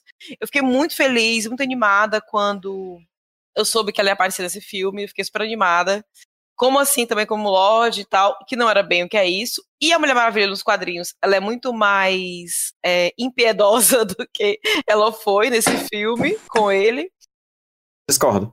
Continua. né? E- não, é, e, e como é Leopardo também e tal. Gostei de que eles apareceram, mas eu achei que não foi bem. O Gami já falou que foi só o nome emprestado pra ele, ele não era bem aquilo nos quadrinhos. Mas eu gostei da atuação dele, só não gostei de como foi o desfecho. Mas tem, tem muito isso, de ter que humanizar o vilão. Eu acho que foi mais assim. Mas digam aí, gente, vocês, o que vocês acharam? Dessa vez. Perdão. Dessa vez eu vou precisar discordar da Luísa. Eu aceito, Eu eu, conti- aceito. Eu continuo gostando do filme, assim, eu vou falar mal agora, mas isso não quer dizer que eu tô desgostando do Não, filme. mas tá? eu continuo Eu continuo- gostando também. Eu também continuo Vai gostando. chegar- talvez, em algum momento dessa conversa, chegue a hora que diga assim, que eu consiga dizer por que, que exatamente eu gostei desse filme e por que, que ele tocou no meu coração. Mas enfim, é, eu acho que mais de um vilão foi desnecessário. Eu acho que não Sim. precisava ter o Maxwell Lord, ainda mais descaracterizado daquela maneira. Eu acho que era muito melhor que tivesse só a Mulher Leopardo e desenvolvesse a história dela Isso. mais próximo do que a dos quadrinhos, né? Porque ela uma- tem um pouco dessa coisa de inveja, né? Do que a- o machismo Uhum. coloca como inveja feminina, né?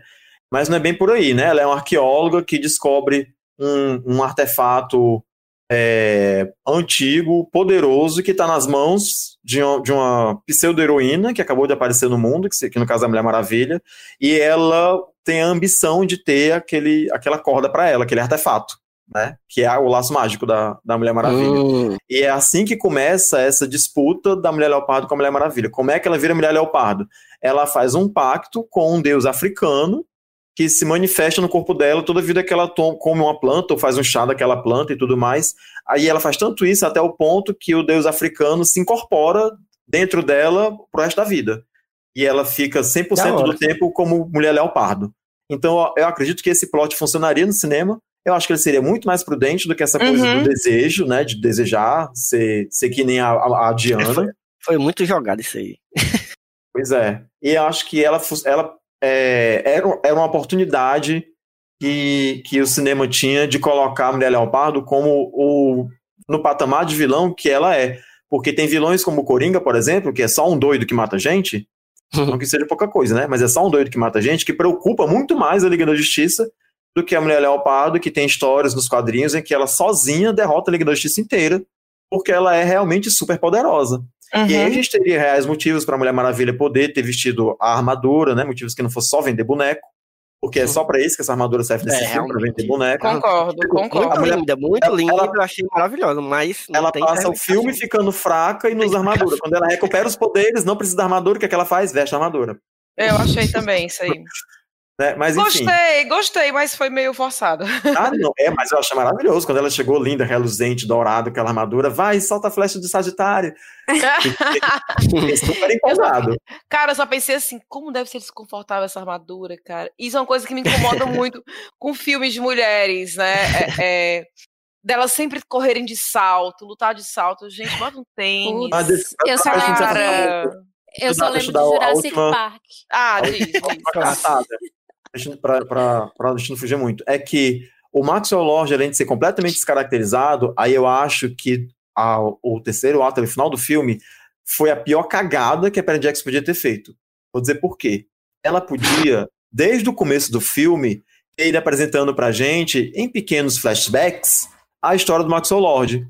Que ele começou Uhum. pequeno, que ele tinha a ambição de ser grande, que ele fez aquela empresazinha lá, fundo de quintal, com, a- com o número quebrado, esperando as pessoas chegarem, que a coisa, a coisa para ele nunca aconteceu até o ponto que ele se tornou esse cínico ambicioso, disposto a destruir o mundo para ter tudo o que queria. Agora, não foi assim. O filme apresentou pra gente um cara que foi o filme inteiro o vilão que era mal como um pica-pau. Tipo, eu sou mal porque sim. Eu só sou mal. Eu não tô nem aí pros outros. Eu quero que todo mundo se foda, quero me dar bem aqui pra impressionar meu filho. E pronto, foi isso o filme inteiro. Aí nos últimos 30 segundos, ela mostra o passado do Max Lord pra gente, pra gente ficar sensibilizado com o cara. E aí, por causa do filho, ele mudou, desistiu de tudo, desceu no helicóptero, encontrou o menino e saiu do meio do mato ali. Não, Aí gente. eu achei isso um ex Mal construído, mal construído é até um elogio, se você for falar, né? Eu achei muito É, ex achei se máquina também, total. Achei- apesar de ter ficado extremamente comovido, e fiquei mesmo, não vou mentir, foi a segunda vez no filme que eu chorei. Quando ele disse pro filho dele, meu filho, me desculpa, eu não sou um vencedor, eu sou um fracassado, mas eu, um dia eu vou ser um vencedor pra você me amar. E o filho dele olha pra ele e diz assim, eu não preciso que você seja vencedor pra amar você, eu já te amo, você é meu pai. Então, Chorei, eu fiquei extremamente chorei. comovido isso. Eu também Mas eu, não, mas eu não posso, por isso, passar a mão na cabeça do roteiro e dizer que tá tudo bem, que o cara foi um, um, um crápula o filme inteiro e no final do filme, ai gente, olha que vida ruim que ele teve, eu entendo. que Não funciona. Gente, olha tudo de errado que deu. Olha a merda que eu fiz no mundo, mas poxa, me arrependi, É. me perdoe, tá tudo bem agora. Não, Foi é. porque, foi porque a minha infância foi ruim, sabe? Mas eu eu não sabia que a infância dele tinha sido ruim. Por que, que eu não disse desde o começo que a infância dele tinha sido ruim? E a gente ia. Sabe aquela história do, dos X-Men que tem o Magneto que começa o filme no campo de Auschwitz? E você Uhum. sabe que ele foi. É, sim, sim. né, que, que ele era. Você já começa a entender o vilão desde o início, né? Exatamente. As Não é assim. motivações, por que cara ele é chega- assim. O cara chega É, o chutando prim- balde, quebrando tudo, aí, É. porra, eu quero que esse cara morra. Eu quero. Não gosto desse vilão, não. Esse cara Uhum. não termina filho da puta. Aí, de a repente. Ai, coitadinho. É, a gente tem toda a antipatia, antipatia pelo vilão, porque assim, a gente vê o vilão menosprezando o filho no começo. A gente vê ele querendo só se dar bem. É Super aquela egoísta, coisa, né? né? Super egoísta. Pô, você tá lá, é sempre assim, né? E agora lá vai eu com essa conversa do macho, mas, cara, tem- você tem ali na sua mão uma pedra que realiza o seu desejo. É que nem achar a lâmpada do Aladdin. Sempre tem um babaca que pede mais três desejos, né? Ah, meu último desejo é ter mais três desejos. Então sempre tem aquele cara, o cara pegou a pedra pra te desejar uma coisa bacana. Ai, não, eu quero ser a pedra. Macho. Né? Eu não Menos. tava esperando por essa. Nem confesso. eu, quando ele pediu, ah, eu quero ser a pedra. Eu falei, Como assim, velho? Assim? maluca é essa? E ideia de merda é essa? Né? É, mas também nós não tínhamos entendido, e aí eu achei mal explicado, e depois é que foi explicado que, a, que ele sendo a pedra, ele ia ter coisas pra ele, né? Porque ele ia pegar algo de alguém. Sim. Assim, Uhum. se, se foi explicado antes, eu perdi Não foi. essa parte. Não porque Não foi. foi. Aí o caralho, pra que ele quer ser a pedra? Ele quer, ele quer ser uma pessoa que realiza desejos. E aí que, que eu fui entendendo depois a história, Eu, né? Que, eu só que vim dar entender isso na cena do, do cara lá que era o rei do petróleo. Sim. Porque Sim, quando ele sim. fala, eu quero ser petróleo, aí ele fala, eu já vendi, então, então eu vou levar o seu exército comigo. E ele estala o dedo e todo mundo fica sem entender nada, mas vai seguindo ele. Aí foi que eu vim entender que ele tomava alguma coisa em troca. Mas na primeira vez, que é aquele velho lá de óculos, Uhum. que o cara deseja que a empresa dê certo, aí ele fala, em troca eu vou ficar com suas ações e você vai subir magicamente do meu caminho. Aí eu, tipo, como assim, gente? Que tipo de chantagem foi essa? Como é que ele fala isso? Você vai embora. Né? Mas eu não Eu tinha tô- entendido que eu ele tinha o achei. poder de dar e tirar.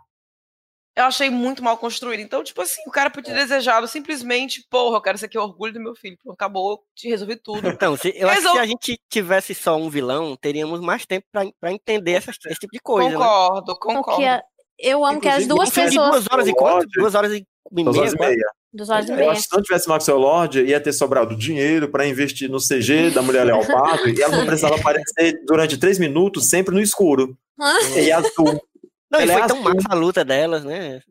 Sim, lá, foi, foi legal. Mas eu amo que as duas pessoas que eram pra estar levantando horrores de filme são as que estão trazendo mais críticas para Não, tudo que não é, é porque assim. o que- Não, o mas que eu tô eu quero dizer com isso? Eu tô O que- o achando que eu quero dizer sensato da O sua que eu quero parte. dizer com essa, com essa É crítica toda? É que assim, é que eu entendo o, quem não gostou do filme tem os motivos para não ter gostado do filme, e eu entendo esses motivos. Eu não tô, eu não sentei aqui nessa cadeira para falar com vocês para tentar convencer vocês de que o filme é bom. Porque uhum. eu sei que o filme tem problemas e é impossível, tem coisas que são indiscutíveis. Outro dia, outra hora eu vi alguém falando no Twitter que a Mulher Maravilha salva as crianças que ela salva lá no Egito, é os manequins da Renner. Porque a cena que ela tá rolando no chão com as crianças é realmente muito mal feita. Talvez você não tenha reparado disso, mas assistam é. de novo. As crianças são duras, as pernas duras. é boneco, é boneco que ninguém teve o cuidado de fazer um ângulo de câmera, faz um close, faz um jeito que, que você não consiga perceber que ela tá agarrada em boneco. Então, e o filme sabe... foi adiado, né? Dá tempo da dar uma ajeitadinha ali, né? E assim, então, quando eu vi essa cena, eu falei assim, cara, essa queda aí tinha matado as crianças. Eu pensei também na hora.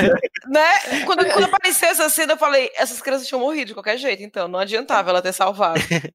Porque ia morrer nessa queda aí. O filme, o filme tem de errado, ele tem de errado. E eu não tô aqui para defender isso. Eu gostei do filme por outras questões. Eu gostei do filme, e aqui eu vou voltar no que eu falei dos filtros. Tipo, se você é alguém que por acaso tem algum conhecimento de cinema, que estudou cinema na sua vida, que estudou fotografia, que estudou roteiro, sabe, que entende de construção, de, de personagem, de script, é muito provável que você. Muito provável não. Com certeza você vai sentar na cadeira de cinema e vai assistir qualquer filme com esses filtros você vai prestar atenção na iluminação, no ângulo de câmera, nas cores, em como o roteiro é desenvolvido, por que, que aquele personagem disse aquilo naquela hora e não disse em tal hora, esse, esse furo de roteiro que ficou aqui, esse furo de roteiro que ficou acolá, esses são seus filtros. Agora, eu, quando sentei para assistir o filme da Mulher Maravilha, eu fui vazio, certo? Porque eu queria ver um filme da Mulher Maravilha e eu meio que tava nessa coisa do. Não é bem o que me der, eu vou gostar, não é bem por aí, porque teve coisas que eu não gostei mesmo. Só que o filme me pegou no momento. O filme tem uma coisa. Ele tem um propósito, e eu acho que ele cumpre esse propósito. O filme tá lá para aquecer o coração da gente. Esse filme foi lançado nesse ano de pandemia, mostrando a história de um super-herói que é de fato um super-herói, que é uma pessoa fazendo o que as pessoas no filme de super-herói a gente menos vê, salvando gente. Sim, Ela tá ali salvando isso. as pessoas. A gente não vê mais isso em filme de super-herói. Aí tem os problemas dela com o Steve Trevor e tudo mais, mas, velho, a, a, é inegável o quanto é emocionante a cena dela se despedindo dele.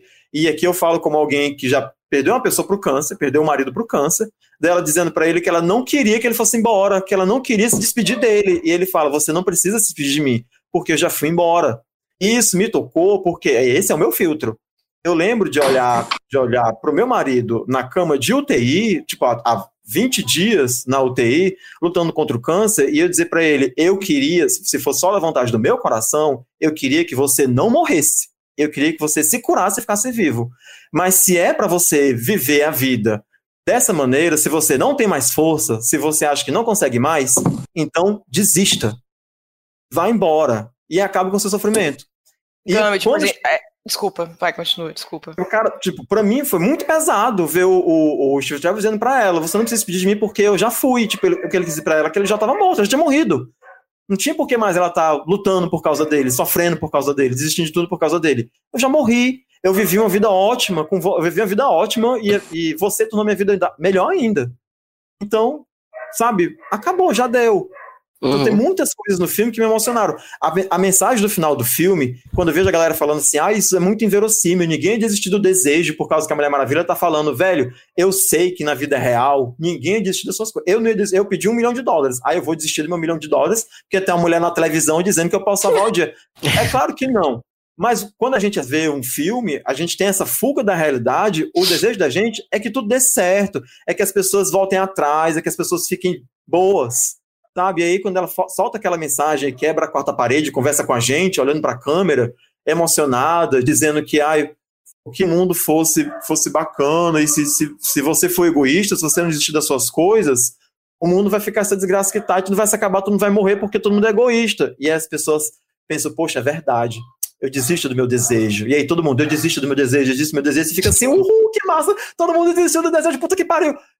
Sabe? O filme toca dessa maneira o filme emociona dessa maneira. Se tem falha de roteiro, se fulano é um mau ator, se ficou um furaco lá, se tem só fanservice, se as coisas acontecem só por acontecer, eu quero que foda-se. Eu saí de lá emocionado, achando que eu ia sair do cinema e tava todo mundo de mãos dadas, girando, sabe, na ciranda da alegria, com álcool gel na mão e de máscara, dizendo vamos todos ficar em casa, a vacina vai chegar e todo mundo vai ficar curado e vai ficar tudo bem.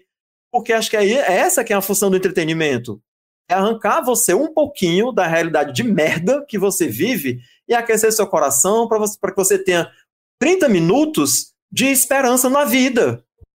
Eu não vou ficar aqui brigando por causa de que ah, a mulher, a mulher laçou a bala com um laço. Ela tá no Egito, é Bollywood.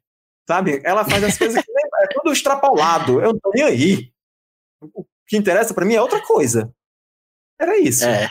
Gente, pois Boa. eu tive a gama de você estar sintonizado comigo, a gente tá em sintonia, porque eu pensei isso. Eu lembro que quando eu saí do cinema, é, eu tenho uma grande amiga, a Lívia, a Lívia Lopes, né, que eu acho que o Elvio conhece. Uhum. Pessoal da Marvel. Eu falei, eu falei assim, Livinha, você vai amar esse filme.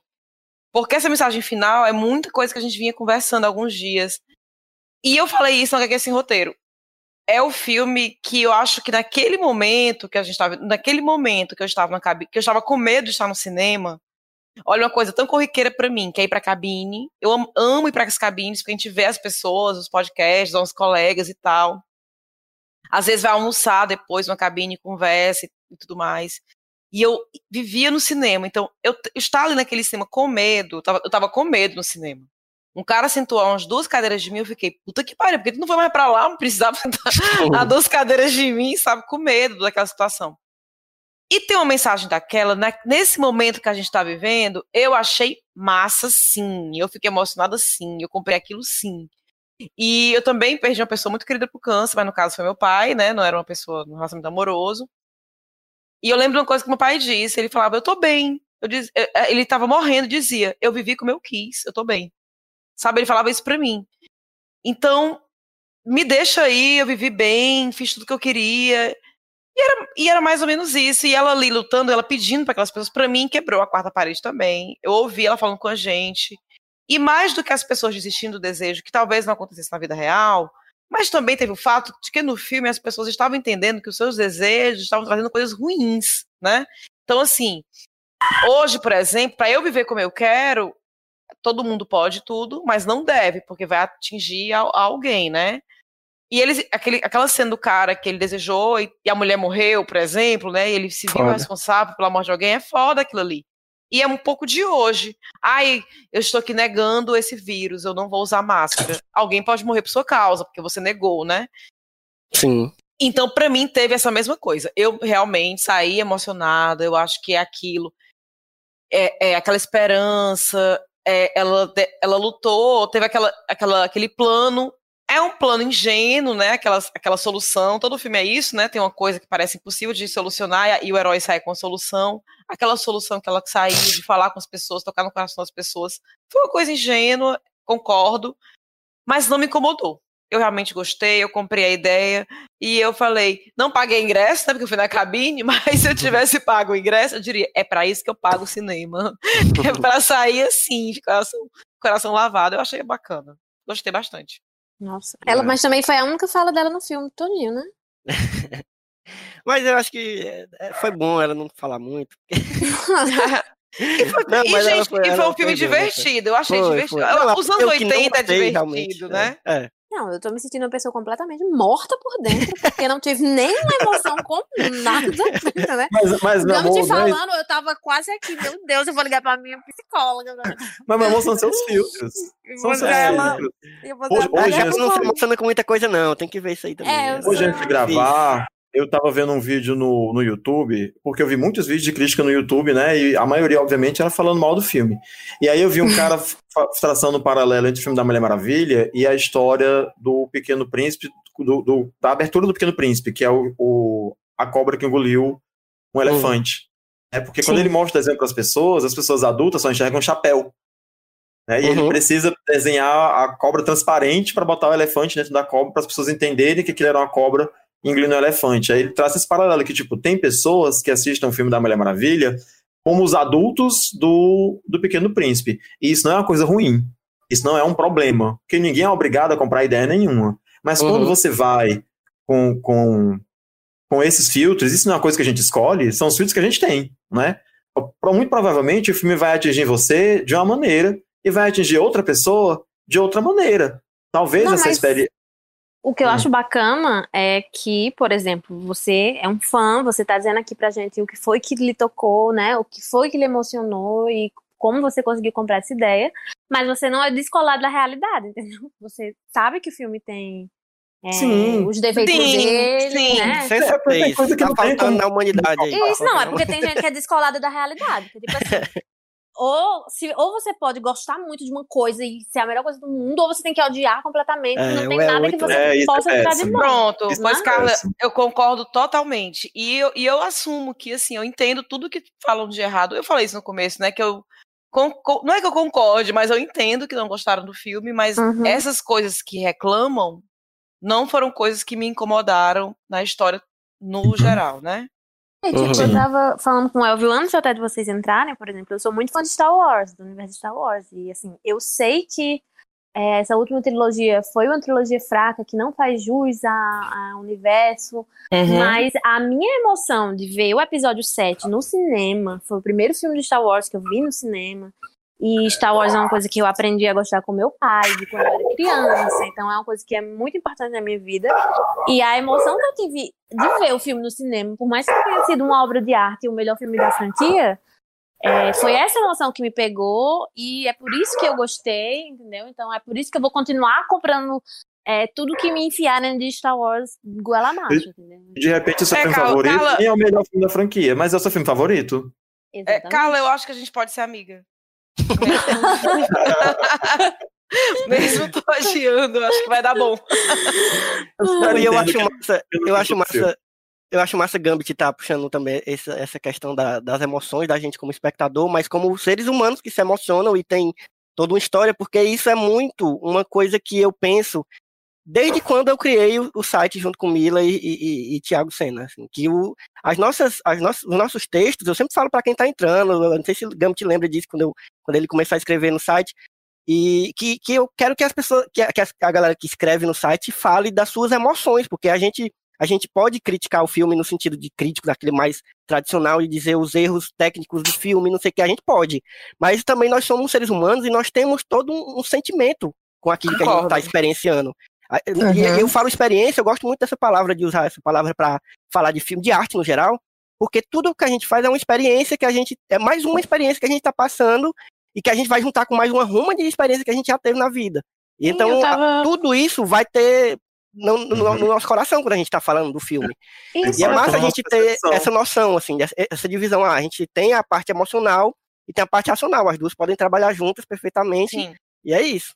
E eu Olha, tava falando hoje, rapidinho, é, de, sobre essa questão de, por exemplo, como eu gosto de, da experiência de ir ao cinema assistir o filme, entendeu? Assim, não me importa se Uhum. for.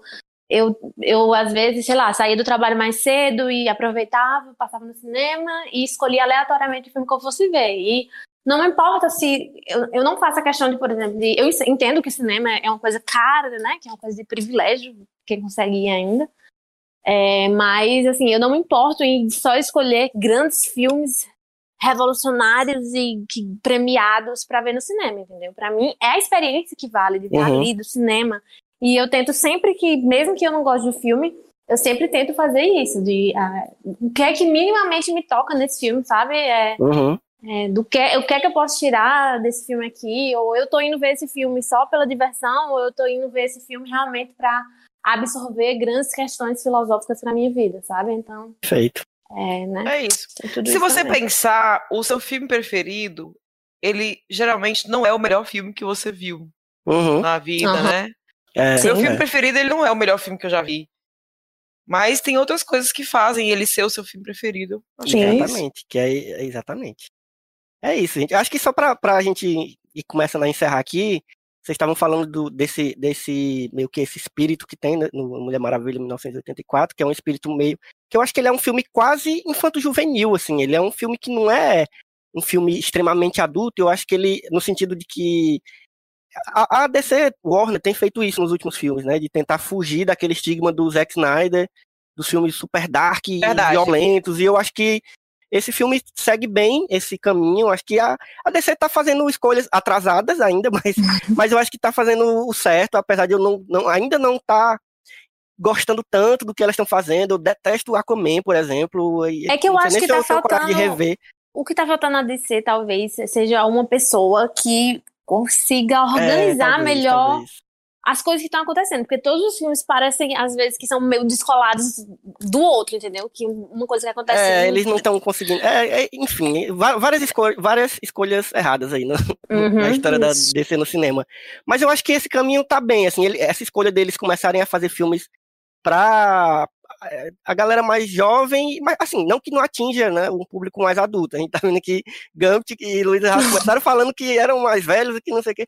Mas eu acho que esse filme, eu acho que o público que, que merece ver esse filme, não sei nem se é essa palavra boa, mas é, é, o público jovem que precisa aprender essas lições bonitas, que são meio, meio cafonas mesmo, mas ele, a galera tá precisando, sabe? Da, é, porque a gente teve isso quando a gente era mais novo, assim, com os filmes da sessão da tarde. A gente aprendeu muita coisa com os filmes. E, e tá faltando esses filmes pra galera de agora também. Já que a galera tá indo mesmo ver esses filmes né, no cinema, assim, não agora, por favor, galera, não vão agora no cinema. Vamos esperar a vacina aí, vem aí, mas é, essa galera que tá indo ver filme no cinema, que tá, só, só praticamente vão ver os blockbusters, pelo menos que os blockbusters tragam uma mensagem interessante, massa, assim, um, bonita, para essa galera mais jovem, né? Do jeito que a gente teve na nossa infância, na nossa adolescência. Enfim. É isso, maravilhoso o papo. Vamos começar agora Oi, a se organizar pro, pro momento que é que tem a ver. Que, para quem não conhece, o momento que é que tem a ver é quando a gente vai falar de alguma outra produção, seja livro, filme, série, quadrinho, é, videogame, qualquer coisa que a gente lembrou enquanto a gente estava vendo o filme é, que a gente está conversando aqui. Nossa. E aí eu vou. Quem é que vai começar? Gente, eu nem sei do que, o que, que eu, eu lembrei quando tá vendo Mulher Maravilha. eu, eu vou começar já, porque eu vou dar o tempo de vocês se prepararem aí. Eu, tem muita coisa para que, que eu lembrei, assim, durante o filme. Eu acho que a mais interessante, que eu realmente, enquanto estava vendo o filme, eu lembrei na hora, por causa do negócio da Pedra do Desejo, é, foi de um filme que, na verdade, depois virou uma série de filmes de terror que eu vi na adolescência. Eu já não gostava muito de filme de terror naquela época, hoje eu gosto ainda menos. Mas. Que é isso? Não, não gosto de filme de terror, não. Principalmente quando é filme de terror, aqueles clichêsão, que é o caso desse filme que eu vou falar. Hum. Que é um filme chamado O Mestre dos Desejos. Você já ouviu falar desse filme? Já. Já, um filme do Wes Craven. que é o mesmo cara que fazia o. eu não sei. O pesadelo. É, caraca, eu, é. eu assisti muito esse filme na adolescência, no VHS ainda, e talvez as continuações também eu tenha visto, mas é, era exatamente essa premissa, né? Era um cara que era um demônio que, que realizava o desejo da galera, só que os desejos sempre tinham consequências era, horríveis, né? Era tudo torto, era a mulher que desejava ser é. pra sempre e transformar a mulher no manequim de loja. É, exato, era tipo isso. Eu, quando apareceu esse negócio dessa pedra aí que começou a dar problema com o Max lá, eu lembrei na hora de no Mestre dos Desejos. E é isso, meu que, é que tem a ver, não é exatamente uma indicação, mas é uma desindicação. Vale é uma desindicação. Às vezes acontece isso, não, não quer que tenha a ver. A gente lembra de coisas que a gente não queria lembrar. Como o filme fala, né, sobre, sobre esperança e, né, que a humanidade ainda, as pessoas podem ser boas ainda, eu vou indicar um livro sobre desesperança. Que é Meu Deus, Carla. É errado. Mas é um grande clássico, gente, da literatura. Se chama O Senhor das Moscas. Ah, sim. É, e não é um livro sobre crime, esse choque aí é o Frank. Mas enfim, é o Senhor das Moscas é um livro de literatura, é um livro que eu li ano passado.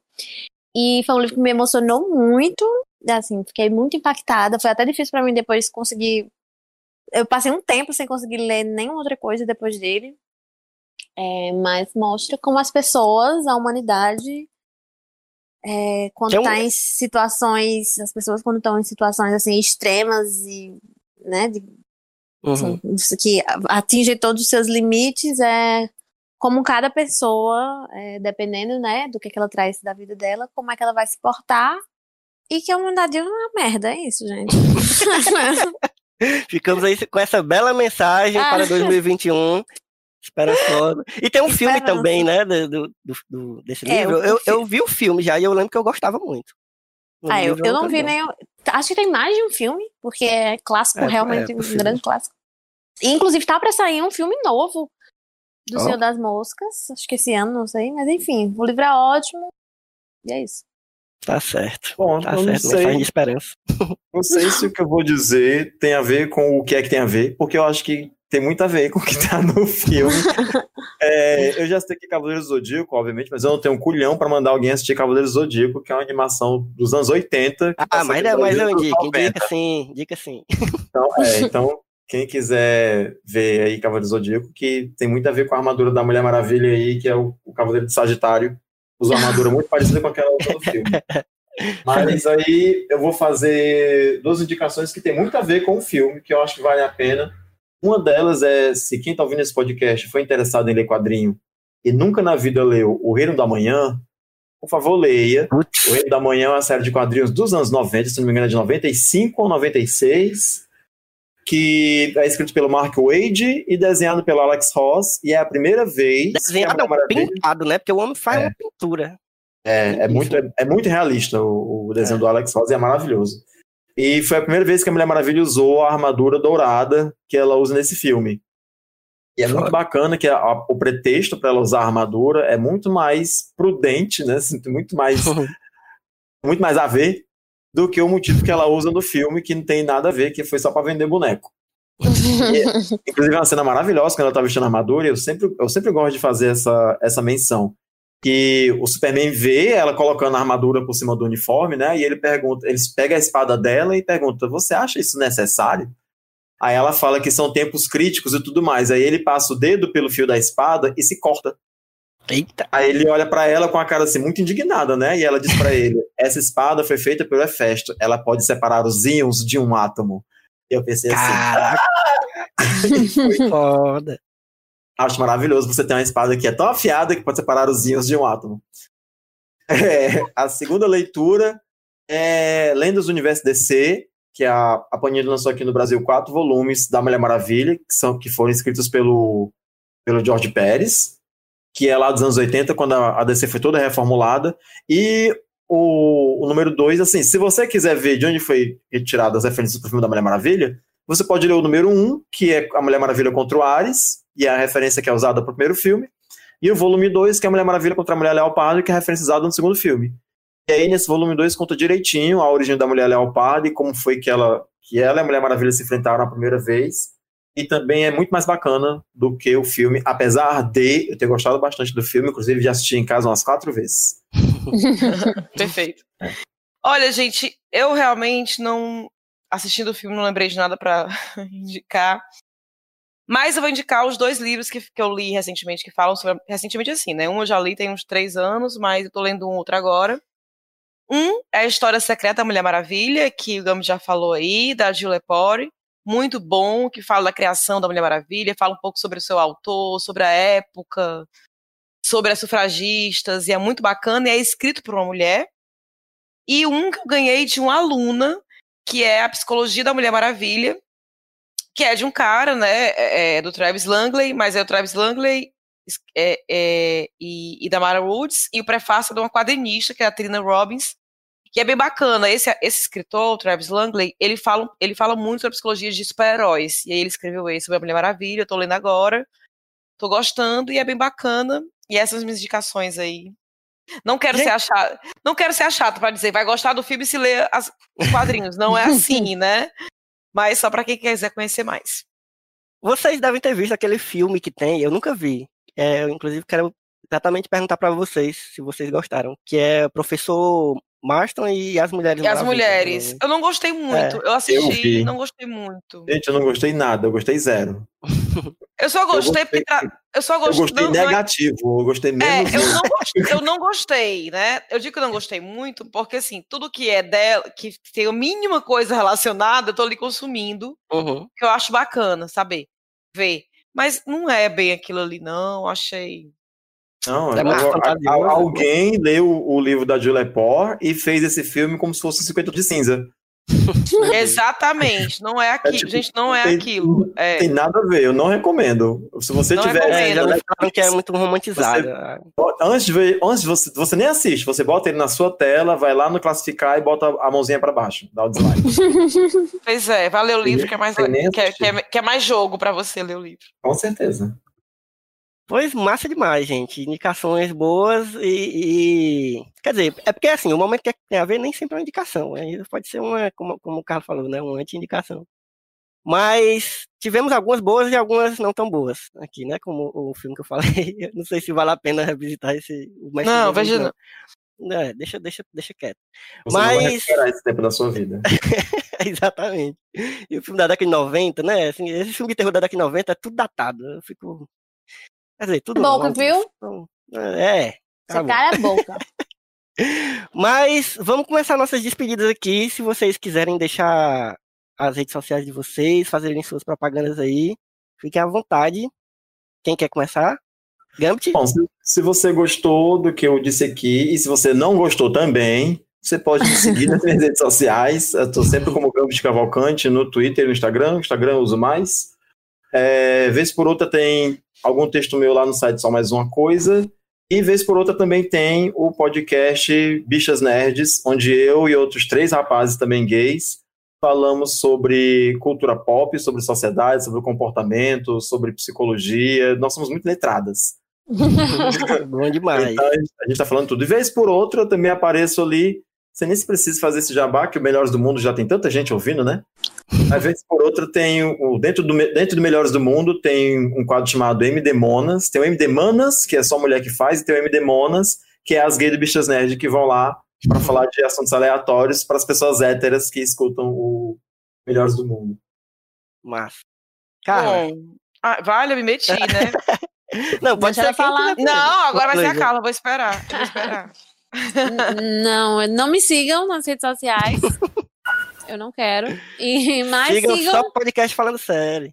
sigam falando série no Instagram, no Twitter, nos ouçam no Spotify. Tem muito. E, né, e todos os outros agregadores de podcast.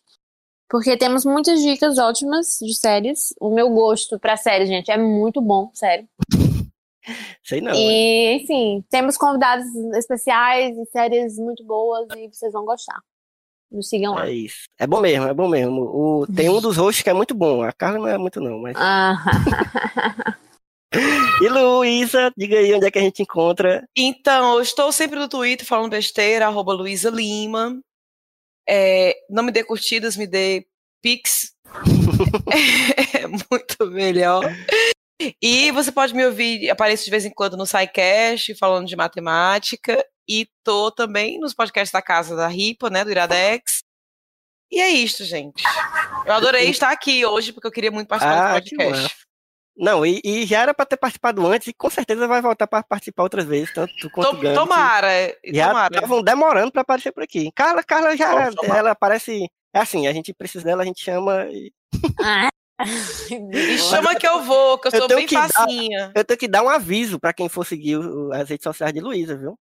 Que tem que ter Ai, meu Deus. porque se você for uma pessoa faminta que nem eu, ela posta cada, meu Deus, ela posta as receitas no Twitter, né, Luísa? E, e- e- e as fotos no Instagram, e, e, meu Deus, é, é, é, é- é de lascar, assim, é um negócio que você tem que estar preparado. Não é assim de qualquer jeito, não.